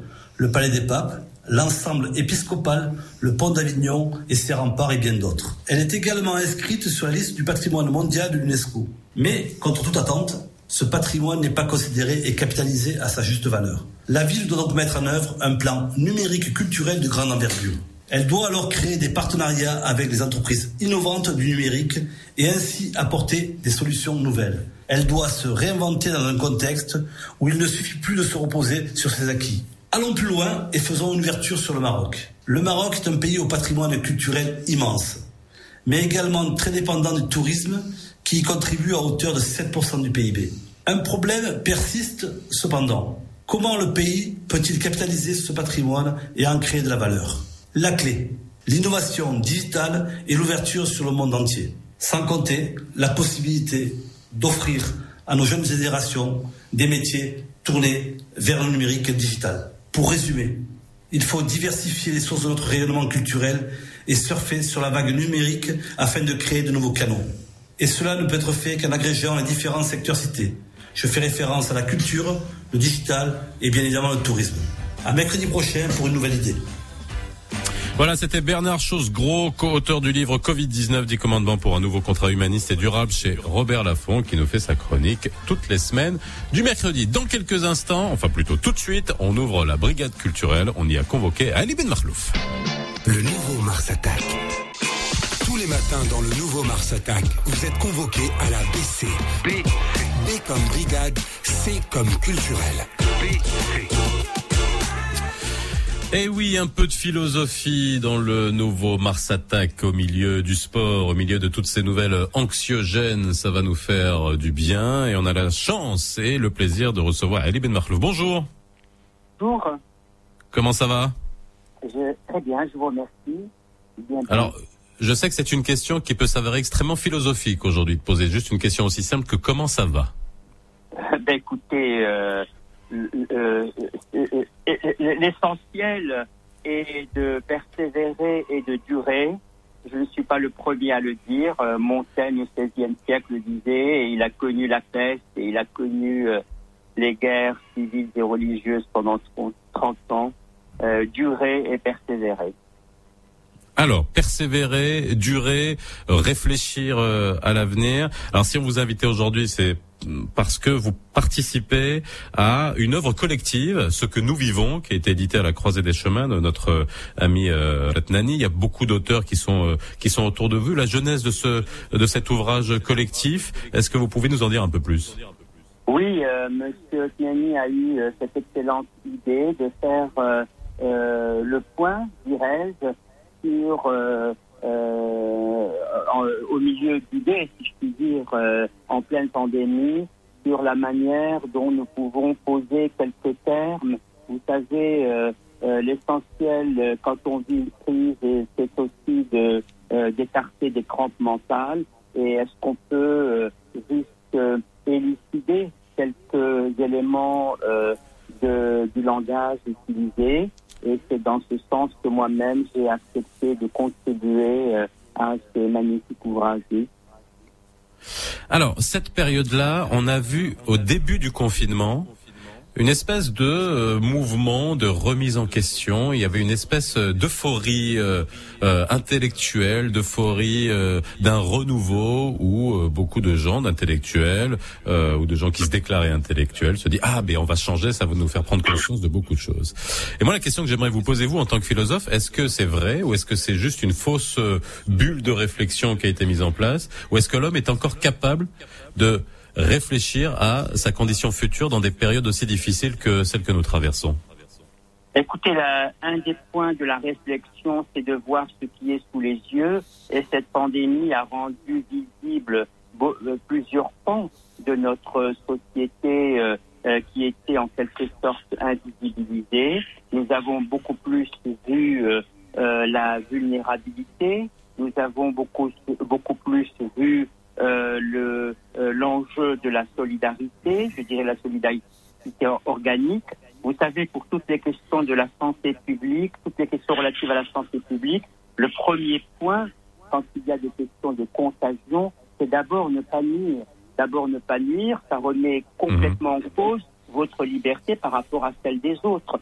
Donc vous ne pouvez pas simplement euh, vous mettre sous la couverture et dire ma, ma, ma liberté individuelle, je dois la sauver à tout prix. Vous devez, par nécessité vitale, vous intéresser aux autres. Donc, l'enjeu de, de, de, de cette pandémie, c'est effectivement un regard, une attention, une vigilance accrue à ce que vivent les uns et les autres, d'où ce titre d'ailleurs de l'ouvrage commun que nous vivons. La santé, vous savez, c'est le seul idéal admissible auquel l'homme euh, a le droit d'aspirer. Je ne, euh, je ne fais que citer ce que disait Jacques Rivière en 1924, le seul idéal admissible auquel l'homme a le droit d'aspirer, mais quand euh, elle nous est donnée, elle nous cache la moitié du monde. C'est-à-dire que quand nous avons la santé, nous ne voyons pas. si vous n'avez pas mal aux dents, vous oubliez complètement ce qui se passe dans votre bouche. Donc, il y a une forme de, d'ignorance heureuse ou de, de euh, quand il y a toutes les fonctionnalités. Or, malheureusement, avec la pandémie, nous sommes obligés de voir ce qui était caché jusque-là et euh, euh, d'où précisément, si vous voulez, cette vigilance. Alors, effectivement, pour revenir à votre question, est-ce que cette vigilance se traduit nécessairement en changement? Mais elle est déjà, elle est déjà comme regard attention à ce qui se passe, une façon de sortir de la torpeur, euh, de, de l'insouciance quand euh, la santé nous est donnée. Alors justement, en parlant de santé, il y a la, il y a la santé mentale aussi, la santé psychologique. Euh, la philosophie a souvent été éludée, aussi comme dans, un pays comme le nôtre, hein, euh, euh, euh la, faculté de penser, de réfléchir. Est-ce que c'est pas un pansement, un médicament à cette euh, période que nous traversons pour que les gens puissent, voilà, réfléchir sur eux-mêmes, au-delà de la spiritualité, mais de la philosophie? Oui, alors, vous savez, j'espère que la philosophie vaut mieux qu'une consolation, mais euh, pour vous répondre plus sérieusement, euh, comment, euh, comment vous dire, la, la, la, euh, le pire qui puisse arriver, Anna Arendt le disait pour la Seconde Guerre mondiale, le pire qui puisse arriver, c'est qu'il n'y ait pas de pensée. Euh, quand elle a parlé de la banalité du mal, elle a été fort mal comprise. C'est pas que le mal était banal, non, point du tout. C'est qu'on peut faire le mal pure euh, euh, banalité, l'air de rien, pas de manière délibérée, mais uniquement parce qu'on n'a pas pensé. Et quand précisément on ne s'est pas mis dans cette accoutumance de rebattre les cartes, de fatiguer les textes, de débattre, d'aller vers les raisonnements argumentés, si on laisse la, pensée se défaire, eh bien malheureusement, c'est le mal, M-A-L, qui pointe complètement. La banalité du mal, c'est cette incapacité généralisée à ne pas penser. Alors si la philosophie, tout modestement, permet d'attirer l'attention sur l'importance du débat, permet euh, d'attirer l'attention sur le raisonnement argumenté, permet d'attirer l'attention sur l'information valide et non pas les euh, rumeurs. Vous Montaigne encore, il disait que le vrai champ et sujet de l'imposture sont les choses inconnues. Alors, il y a beaucoup de choses que nous ignorons de cette pandémie, mais notre ignorance ne doit pas être comblée par des formes d'imposture où euh, chacun prend la posture de l'imposture de dire ce qu'il en sait ou ce qu'il en imagine. Euh, euh Ali Ben Marklouf, euh, je voulais vous poser une question. Euh, bonjour, c'est Lino. Alors, d'abord, je voulais vous souhaiter un joyeux anniversaire avec un jour de retard, hein, puisque vous aussi, comme moi, vous êtes né un 10 novembre, n'est-ce pas? Exactement. Nous sommes deux scorpions. oui, oui, d'accord. Alors, ce, ce, que je voulais vous demander, étant donné que vous êtes, on, dit que vous êtes, vous avez rencontré la philosophie par les mathématiques. Est-ce que la philosophie serait une science exacte? Non, mais euh, euh, non, non, non, mais vous savez, euh, pendant plus de 20 siècles, jusqu'au XVIIIe siècle, la philosophie c'était la connaissance des choses en leur vérité. le divorce avec les sciences est tout récent depuis le depuis Kant et donc, quand vous lisez Descartes, quand vous lisez Averroès, quand vous lisez Avicenne, quand vous lisez Pascal, il, y a euh, euh, il y a chez tous ces philosophes, euh, et j'en oublie, un intérêt direct et même une pratique des sciences. Donc, moi, tout modestement, il est vrai que j'ai fait beaucoup de logique, j'ai eu un double cursus de mathématiques et de philosophie. Et vous voyez, pour revenir à notre sujet, euh, je comprends mieux, par exemple, maintenant l'importance des modélisations. En l'absence de, de, de, de, données, on a un déficit de données pour cette pandémie. Eh bien, en l'absence de données, quand il y a un déficit de données, on doit absolument compenser par des modélisations. Et les modélisations utilisent plusieurs euh, éléments des mathématiques. C'est très, très important. On appelle ça l'épidémiologie prévisionnelle, par distinction d'avec l'épidémiologie observationnelle qui se fonde sur les données. Et nous devons précisément anticiper. Et les mathématiques, les statistiques sont un atout majeur pour précisément euh, anticiper. Si bien que le divorce entre les sciences humaines et les sciences mathématiques a toujours été fort regrettable euh, de mon point de vue, parce que nous devons de plus en plus croiser euh, ces, ces, savoirs. Quand j'ai été pendant huit ans membre du comité consultatif national d'éthique, ma joie a été de croiser euh, mes connaissances avec celles des médecins, des généticiens, et véritablement de plus en plus, c'est ainsi que j'entends ma pratique de la philosophie. Alors, dernière question, euh, enfin, euh, c'est vis-à-vis. Alors j'en ai deux en fait. Alors la première, c'est vis-à-vis de ce débat qu'on peut avoir et qu'on peut observer en France vis-à-vis des de la des gens considèrent toutes les mesures prises pour euh, euh, contenir la propagation du, virus comme des privations de liberté. Est-ce qu'on a une nouvelle notion de la liberté aujourd'hui? Écoutez, la, liberté, euh, on a vécu longtemps sous le paradigme de l'autonomie individuelle, mais la liberté, c'est de l'autonomie relationnelle. Ça nous ramène à ce que je disais dans le, dans, en, un premier temps. D'abord, ne pas nuire en période de contagion. La liberté, vous savez, la vôtre, la mienne, est de nous des individus sociaux et non pas des atomes éparpillés dans la société. Et en tant qu'individus sociaux, chaque individu porte en lui-même des valeurs communes. Ici en France, liberté, fraternité, liberté, égalité, fraternité sont des valeurs incorporées dans l'individu. Et euh, euh, si bien que l'individu est dépassé en tant que euh, personne empirique, atome singulier, par des, valeurs qu'il porte en lui-même. Et de même pour le Maroc. Donc chacun est porteur de plusieurs valeurs qui dépassent son individualité stricte. Si bien que penser que nos, libertés sont contraintes, il faut toujours les rapporter en période de contagion à la nécessaire solidarité pour ne pas porter atteinte à, euh, à la vie des autres. Vous voyez ce que je disais toujours, euh, de, la, l'importance, l'importance véritablement de, de, de, de, la situation que nous vivons, euh, sur-réagir vaut mieux que sous-réagir. Et sur-réagir, c'est précisément sauver autant que possible des vies. Le, le grand problème, c'est que on ne voit pas, euh, quand on prend des mesures, on ne voit pas, ça n'apparaît pas dans les statistiques, toutes les morts évitées. C'est ça le problème, c'est que les Oui. gens ne voient pas toutes les morts évitées. Et donc, ils disent bon bah c'est pas bien grave, ça touche des gens âgés qui de toute façon euh, avaient une espérance de divinité, etc. Mais quand, euh, et, et le drame, c'est c'est cette invisibilité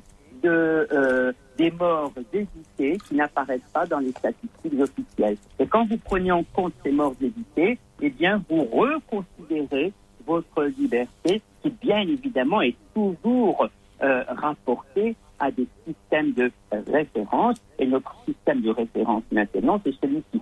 Je ne suis pas là pour vous dire qu'il faut en quelque- la sacrifier au nom de la sécurité. Certainement pas. C'est notre bien le plus précieux. Nous ne vivons que par la liberté. Reste, comme vous dites si bien, comment la remettre dans le flux conceptuel euh, de, euh, de sa redéfinition. Et sa redéfinition, c'est précisément de permettre la meilleure solidarité de vie ensemble. Vous savez, quand on a dit isoler, euh, surveiller et tracer, certains ont dit c'est la société de contrôle, c'est la réduction des libertés. Mais les épidémiologistes, quand ils disent surveiller, tracer, isoler, ils entendent précisément sauver et non pas contrainte des libertés. Et, ça a toujours été, et ça a toujours été ce mécanisme euh, à travers les âges, sauf qu'aujourd'hui on a les moyens de le faire et les moyens technologiques de le faire de manière beaucoup plus efficace. Merci beaucoup à Ali Ben Makhlouf d'avoir été avec nous et d'ailleurs ça fait une transition euh, toute tracée pour euh, notre objet dans CQLP aujourd'hui dans C'est quoi le problème avec le docteur Ksani, interniste. On va parler de la situation et puis euh, surtout de l'impact que peut avoir au niveau euh, du relâchement des, euh, des euh, de la population au lendemain de l'annonce par Sa Majesté d'un plan de, de vaccination, est-ce que la véhiculation par les médias de ce message ne va pas entraîner des relâchements? Et puis on fait un point aussi euh, avec euh, ce médecin interniste, le docteur Kitsani, dans quelques instants euh, sur euh, la situation. Vous pouvez nous appeler 05 22 226 226. Merci encore une fois à Ali euh, Ben Makhlouf d'avoir été euh, avec nous et j'invite vraiment tous ceux qui nous ont euh, écoutés à, à se tourner vers le livre Ce que nous vivons, édité à la croisée des chemins, euh, avec euh, la collaboration euh, non seulement de Ali Ben Makhlouf, mais aussi euh, d'auteurs euh, majeurs. 8h50, 3 dans euh, sur euh, Radio Mars. Bienvenue dans le nouveau Mars Attack.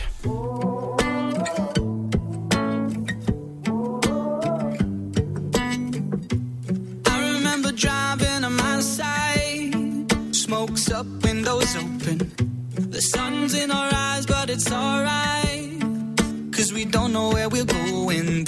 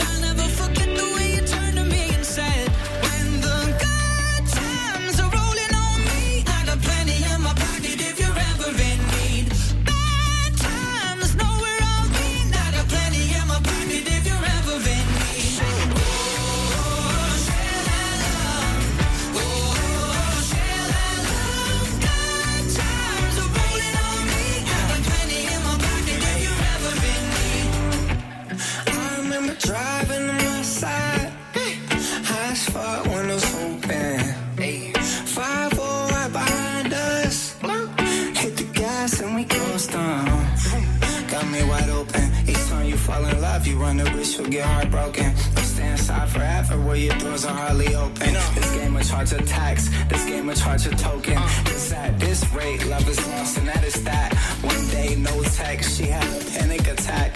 Once you give yourself, you can't never have it back. She been through hard times, she ain't going back to that. She ain't going back to that. You know?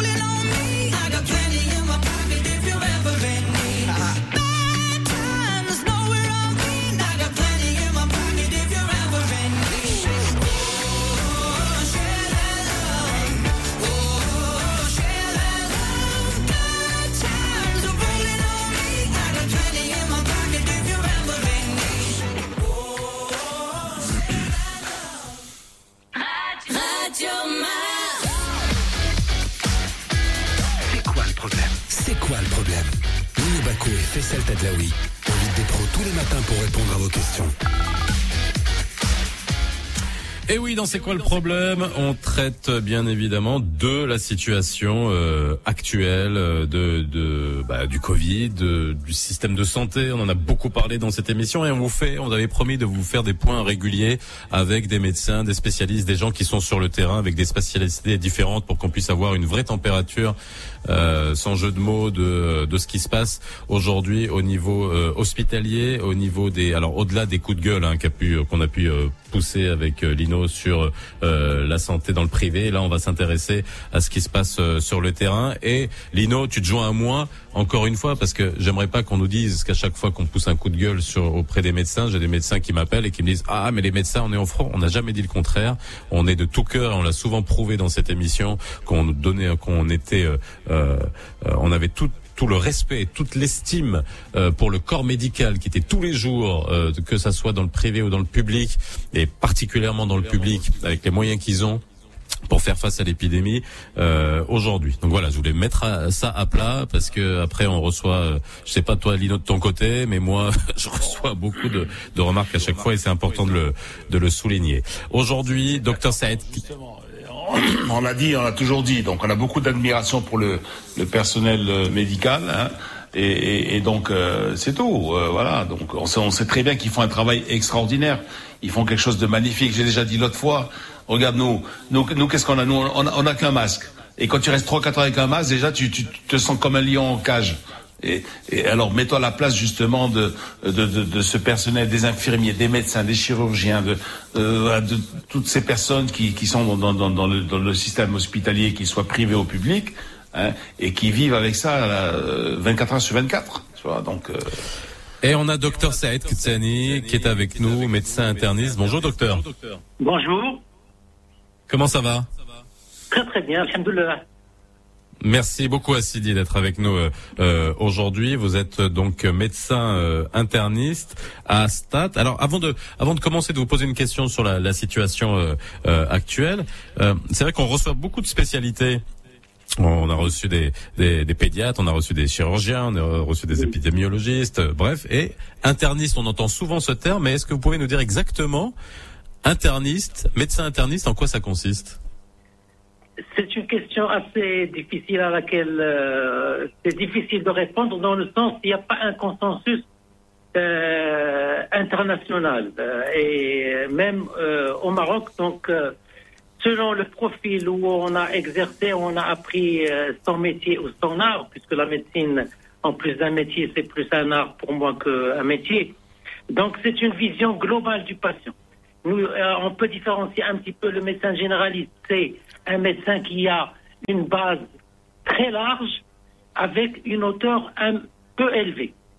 Les spécialistes d'organes et même maintenant en cardiologie par exemple, il y a des spécialistes en rythmologie. Donc il y a une hyper spécialisation. Puis il y a l'interniste, c'est un spécialiste qui n'est pas d'organes, qui est un spécialiste de, euh, de- euh, les maladies systémiques, ce qu'on appelle les maladies systémiques qui touchent plusieurs organes, et il a cette particularité d'avoir une vision globale. Donc, euh, dans le système, il, il est entre le généraliste et le spécialiste d'organes, donc il a une vision globale, et il y a des pathologies spécifiques à laquelle il euh, contribue dans la prise en charge. Alors justement, euh, et cette spécialité, vous êtes axé euh, sur le diagnostic, vous êtes un peu sur les Doctor House, hein, je veux dire, même si je romance beaucoup. C'est la, voilà. c'est la partie euh, immergée de l'iceberg, euh, si on veut. Et la prise en charge donc globale, euh, euh, comme vous l'avez dit, c'était transversal. Euh, par contre, ce qu'on aimerait savoir justement, c'est dans quelle mesure vous vous êtes en front avec ce qui est en train de se passer aujourd'hui, avec euh, euh, la Covid, avec des malades qui arrivent, et notamment, il faut pouvoir les diagnostiquer euh, avec parfois avec des symptômes et euh, compléter par des tests. Je vous poserai la question pour savoir comment aujourd'hui quel rôle vous avez, vous internistes, euh, vis-à-vis de ces diagnostics et cette nécessité de pouvoir appréhender la maladie chez des patients? Il est 9 heures. On va vers le flash. On vous reprend juste après dans le nouveau Mars Attack. صباح الخير عليكم من جديد مستمعينا. بداية كشف سعيد أمزازي وزير التربية الوطنية والتعليم العالي والبحث العلمي بأن 68 مؤسسة خاصة أغلقت الأبواب ديالها وفلسات بسبب الجائحة كما أن عدد التلاميذ اللي انتقلوا من التعليم الخصوصي للتعليم العمومي وصل 140250 تلميذ مقابل 52000 خلال السنة الماضية. في الخبر الثقافي أعلنت جمعية تصوير موغادور بأن نسخة 2020 المهرجان أندلسيات أطلسية المقرر إجراءها في الوضع الافتراضي في نوفمبر الجاري. ستقام في الفترة ما بين 13 و 16 دجنبر المقبل.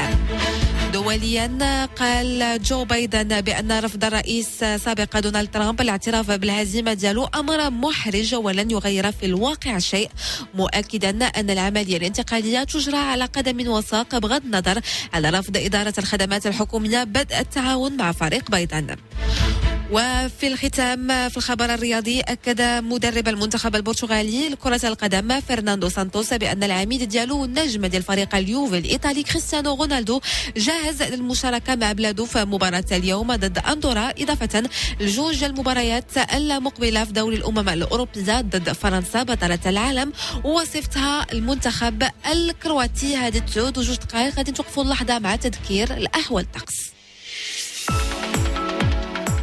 أجواء غائمة اليوم بتقريبا جميع أرجاء المملكة بحيث غادي تراوح درجات الحرارة ما بين 11 و 22 درجة في الدار البيضاء الرباط وطنجة في المقابل. السماء غادي تكون صافية في كل من جهة الشرق وجهة فاس مكناس بحيث غادي توصل درجة الحرارة ل 22 درجة. السماء مغيمة كذلك في مدينة مراكش وفي الجنوب تحديدا في مدينة أكادير والعيون. درجات الحرارة في هذه المدن ما غاديش تجاوز 25 درجة. تعود وثلاثة دقائق على أمواج راديو مارس عودة لك فيصل الباقي فقرات برنامج لو نوفو مارساتاك Merci Yousra. Et oui, dans le nouveau Mars Attack, c'est c'est quoi le problème avec le docteur Ktiani, médecin interniste euh, à Stade, qui est avec nous euh, jusqu'à 9h25. Vous nous appelez 05 22 226 226. Le nouveau Mars Attack, 7h30, 9h30, avec Lino Baco et Faisal Tadlaoui.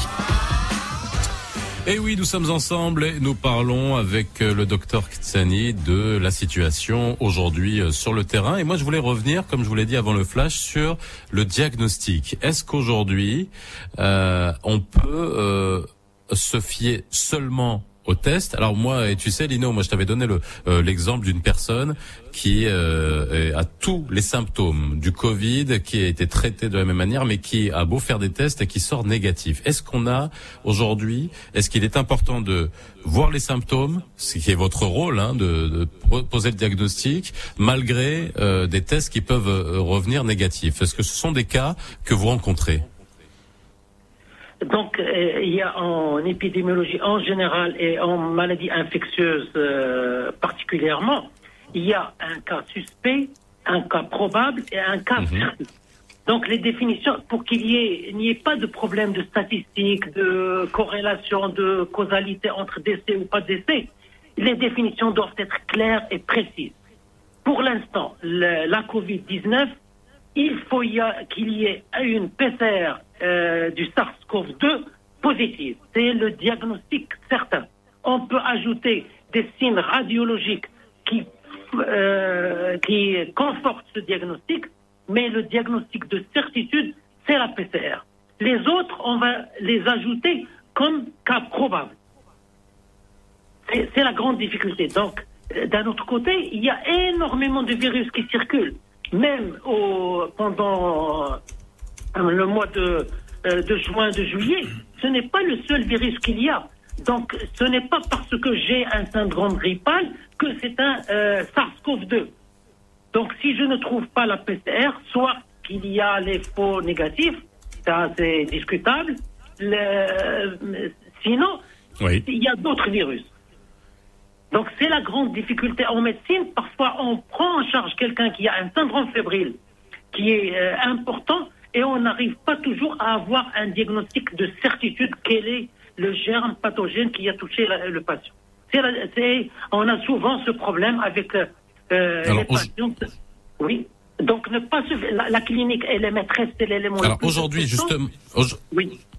Alors excusez-moi, on a un petit problème technique. Lino, prends le relais. Moi, je vais me reconnecter Oui, parce que je vous rappelle encore une alors, fois, écoutez, euh, euh, docteur, on a un gros décalage parce qu'on fait l'émission à distance. Vas-y, Lino. Oui, bo- bonjour docteur. Alors, euh, Je, voulais vous demander toujours à propos des tests justement, euh, qui, qui est le, est-ce que le test antigénique est plus fiable que que- qu'une PCR par exemple?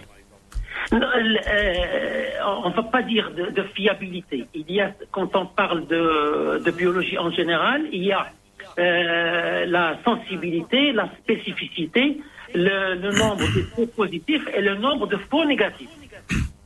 Donc chaque euh, examen a une certaine sensibilité et une spécificité. Donc, mais le, le, le gold standard, c'est le PCR. C'est la PCR. C'est la PCR, d'accord, justement. Elle demande de la technologie et donc et, euh, les les tests rapides sont là pour résoudre le problème de, de temps, puisqu'il y a parfois urgence à prendre euh, une décision, mais parfois on a besoin de confirmer par une PCR par la suite. D'accord. Et, et la fiabilité des, des tests salivaires, des tests rapides par exemple? Euh, Là aussi, c'est euh, chaque outil selon qu'est-ce qu'on va en en faire. Si c'est un, c'est un élément de dépistage primaire, puis on va par la suite prendre une décision sûre, il faut utiliser les, les outils de dépistage. Mais si c'est une fin en soi, c'est très dangereux. Oui. Et, ce que je voulais vous demander, euh, docteur, c'est quand est-ce que euh, euh, on, fait le test? C'est quoi? C'est après les pre- premiers mots de gorge? Là, parce que j'ai- une amie, par exemple, elle, avait mal à la gorge, elle est allée chez, le- médecin, il a dit, oh, il faut faire, aller faire tout de suite le, le- test. Alors finalement, c'était qu'une rhinopharyngite. Donc la, grande difficulté, elle est là. Donc euh, il y a euh, plusieurs études ont montré la cinétique, cinétique de plusieurs paramètres. Il y a des cours très intéressants qui montrent euh, la symptomatologie clinique depuis quand on tousse, où on a une pharyngite, où on a des myalgies, et à quel moment le virus il est détectable au niveau des narines et à quel moment il est détectable même au niveau des sécrétions pulmonaires. Et il y a aussi la sérologie, les IgG et les IgM. Et donc, quand on voit cette, évolution sur euh, un mois à peu près, avant la, la symptomatologie clinique, pendant la symptomatologie clinique et après, on peut déterminer en, en- en prenant la PCR, en prenant les anticorps anti-IgM et les anticorps anti-IgG, dire à quel moment on est.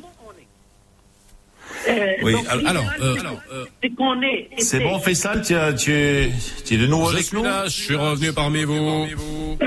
Très bien. Les belles.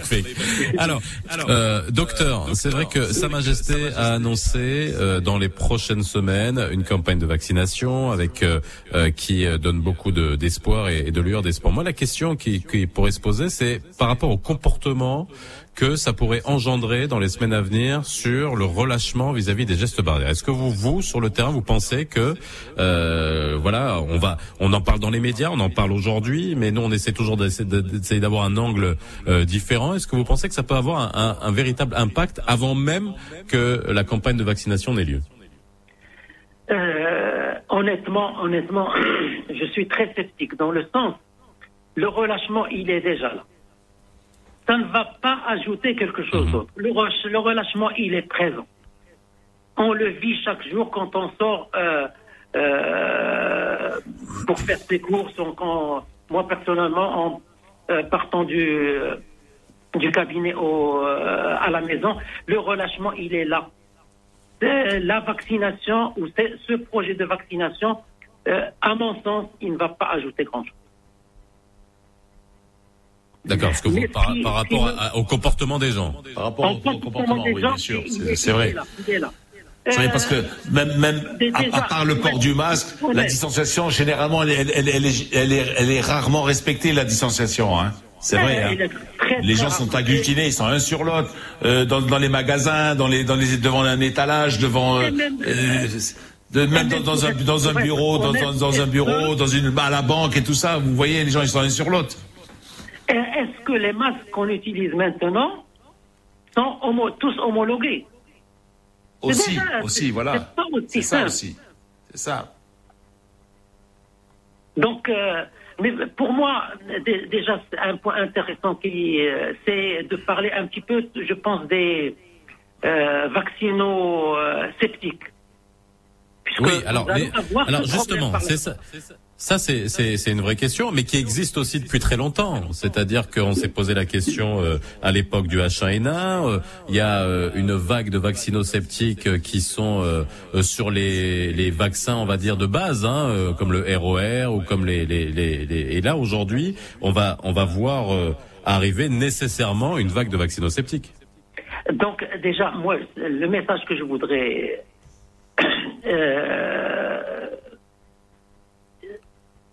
euh, j'ai, pendant ma, ma, thèse, j'ai eu ma thèse sur la fièvre typhoïde en 1984.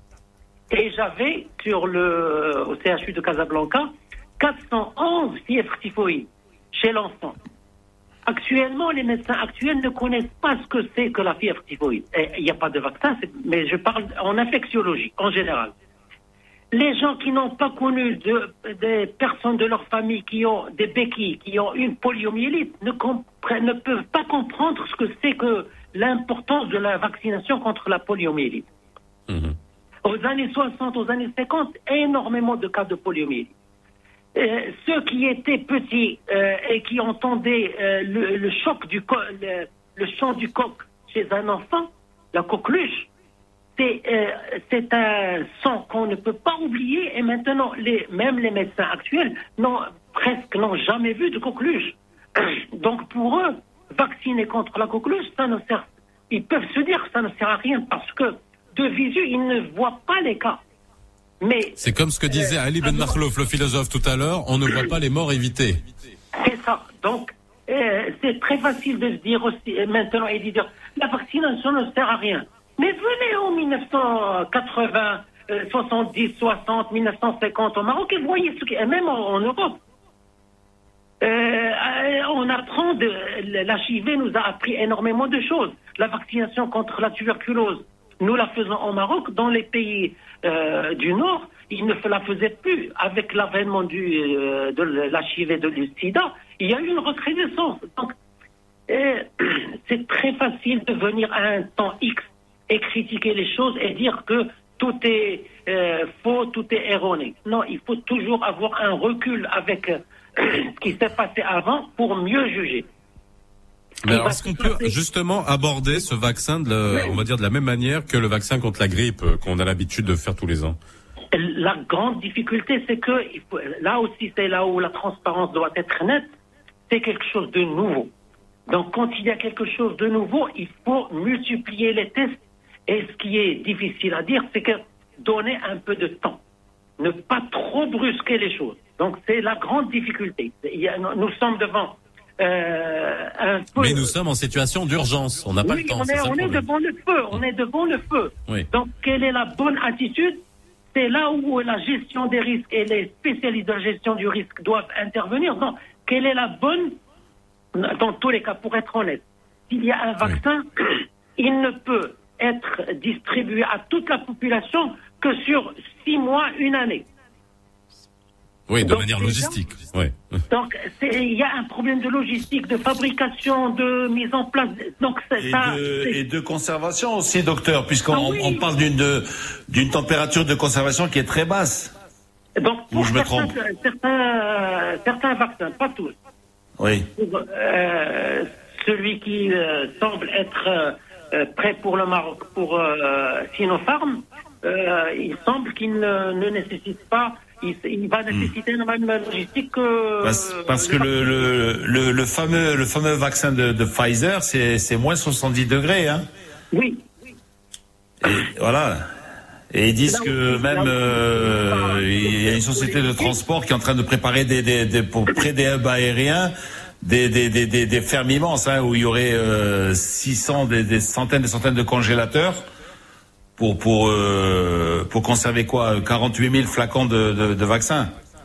Là aussi, il y a euh, un c'est- bémol à ajouter. Peut-être il faut plus parler de, ne pas parler de Pfizer, mais pas parler de BioNTech. Hmm. Puisque Oui, c'est la médiatisation. On médiatise quelque chose qui est, c'est le, le, le, le fabricant euh, final, mais le promoteur, le- celui qui a Mhm. l'idée, qui a euh, fait les choses, c'est le laboratoire allemand. Mais alors, juste, Oui, euh, de toute- voilà. euh, ils sont- ils sont- ils sont plusieurs, il y a- même il y a- Lino, C'est là, Lino, c'est là où moi- je peux un petit peu titiller les, euh, les, les, les amis, entre guillemets, euh, Alors moi je voulais juste dire aujourd'hui, mais oui, non mais alors justement, mais docteur, docteur, docteur, aujourd'hui, moi je vous dis sincèrement, même hier, j'ai des amis médecins qui m'ont appelé. Euh, J'en ai pas mal des amis médecins et euh, qui m'ont dit ce qui, ce qu'on voit dans les médias, entre les médias étrangers, nos médias nous, etc.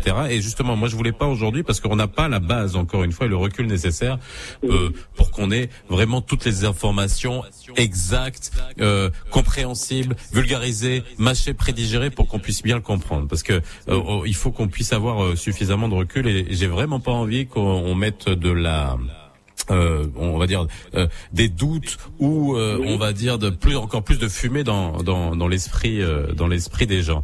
Mais aujourd'hui, donc un euh, vous l'avez dit, et c'est ça qui m'intéresse, c'est les mesures ou la stratégie qui doivent être prises. Et là, c'est à l'attention peut-être des vaccinosceptiques et qui existent encore une fois par ailleurs. Vous l'avez dit, euh, c'est euh, que devant l'urgence, et c'est pour ça que je vous ai demandé la, le parallèle avec le vaccin pour la grippe normale.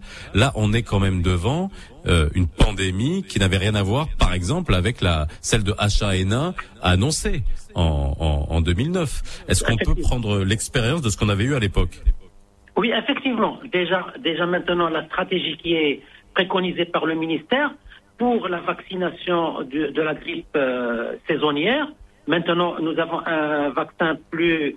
euh, avant, il composait trois euh, par trois composants. Actuellement, il est tétravalent, donc il y a quatre composants. Et le ministère a un petit peu innové dans le sens.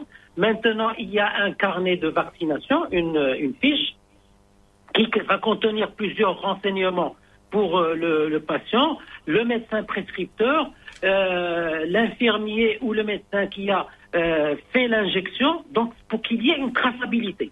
Donc ça va faire le lit de, si, Inch'Allah, nous aurons la, la campagne de vaccination à l'échelle nationale contre le SARS-CoV-2, c'est une préparation. Donc déjà, c'est quelque chose d'excellent. Euh, les années avant, on n'avait pas ce carnet. Il n'y avait pas cette euh, traçabilité. Donc le ministère a en fait, euh, avec la, grippe euh, saisonnière, a innové et a pris les devants des choses pour certainement avoir plus de, facilité à gérer l'éventuelle campagne qui aura lieu apparemment dans les semaines à venir. Alors, question et que j'avais déjà posée euh, avant, hein, tu te rappelles Lino, mais là on est en plein dedans et c'est une question que j'ai sur euh, sur Facebook d'un auditeur. C'est euh, et moi je voulais vous poser la même. Et d'ailleurs on est dans ce cas-là aujourd'hui nous-mêmes. C'est euh, faire la différence entre les symptômes de la grippe actuelle et celle de de, de la Covid. Et c'est là toute la euh, toute la difficulté qu'on a en ce moment. Les températures ont baissé euh, au Maroc, euh, les coups de froid arrivent, normal, les rhumes arrivent, normal, les pharyngites, les rhinites, bref, tout ce qui est, tout ce qui sont ces, ces, petites maladies ou un peu plus importantes de, saison. Comment on fait pour pour faire la différence il y a, en interrogeant les, gens, en posant des questions un petit peu précises, on- c'est hasardeux de le dire, mais on peut un petit peu différencier légèrement. D'accord. Mais euh, en médecine, comme je l'ai dit tout à l'heure, c'est plus un art qu'une science euh, qui est 1 plus 1 égale 2. On peut toujours avoir des cas atypiques, euh, une forme, euh, par exemple, la- l'anosmie, le fait de ne plus avoir le goût ou l'odorat, ça se voit aussi dans la grippe saisonnière, mais moins fréquemment qu'avec le SARS-CoV-2. Ah oui, moi je l'ai- moi je me rappelle, je l'avais déjà eu il y a quelques années avec une grippe normale. Et donc, euh, vous, vous n'étiez... euh, Peut-être que c'est vous qui êtes parti à Haïwan. Non non, je suis jamais allé, j'ai jamais mis les pieds là-bas et j'ai jamais mangé de pangolin. Je, je, je, je plaisante. Comme quoi, c'est, euh, il y a les cas typiques et il y a les cas atypiques.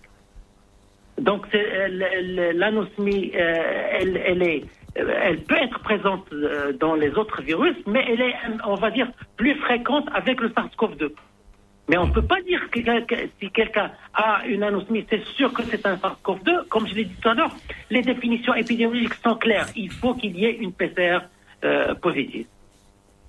Donc actuellement, ce qu'il faut euh, retenir, c'est que chaque patient, chaque personne qui se sent mal, qui a une grippe, va se dire j'ai plus avec ce qui se passe actuellement, avec les chiffres alarmants et le- les courbes exponentielles que nous vivons au Maroc, il doit se dire j'ai euh, le virus SARS-CoV-2. Et donc, je dois prendre plus de précautions pour ma propre santé et la santé de mes concitoyens et de, euh, de ma famille, surtout les plus vulnérables d'entre eux. Et donc, multiplier encore les gestes barrières, prendre plus de précautions et faire une surveillance rigoureuse de sa température de son état de santé. Parce qu'on doit rappeler au corps que euh, la COVID-19, la plupart des cas, c'est des cas asymptomatiques.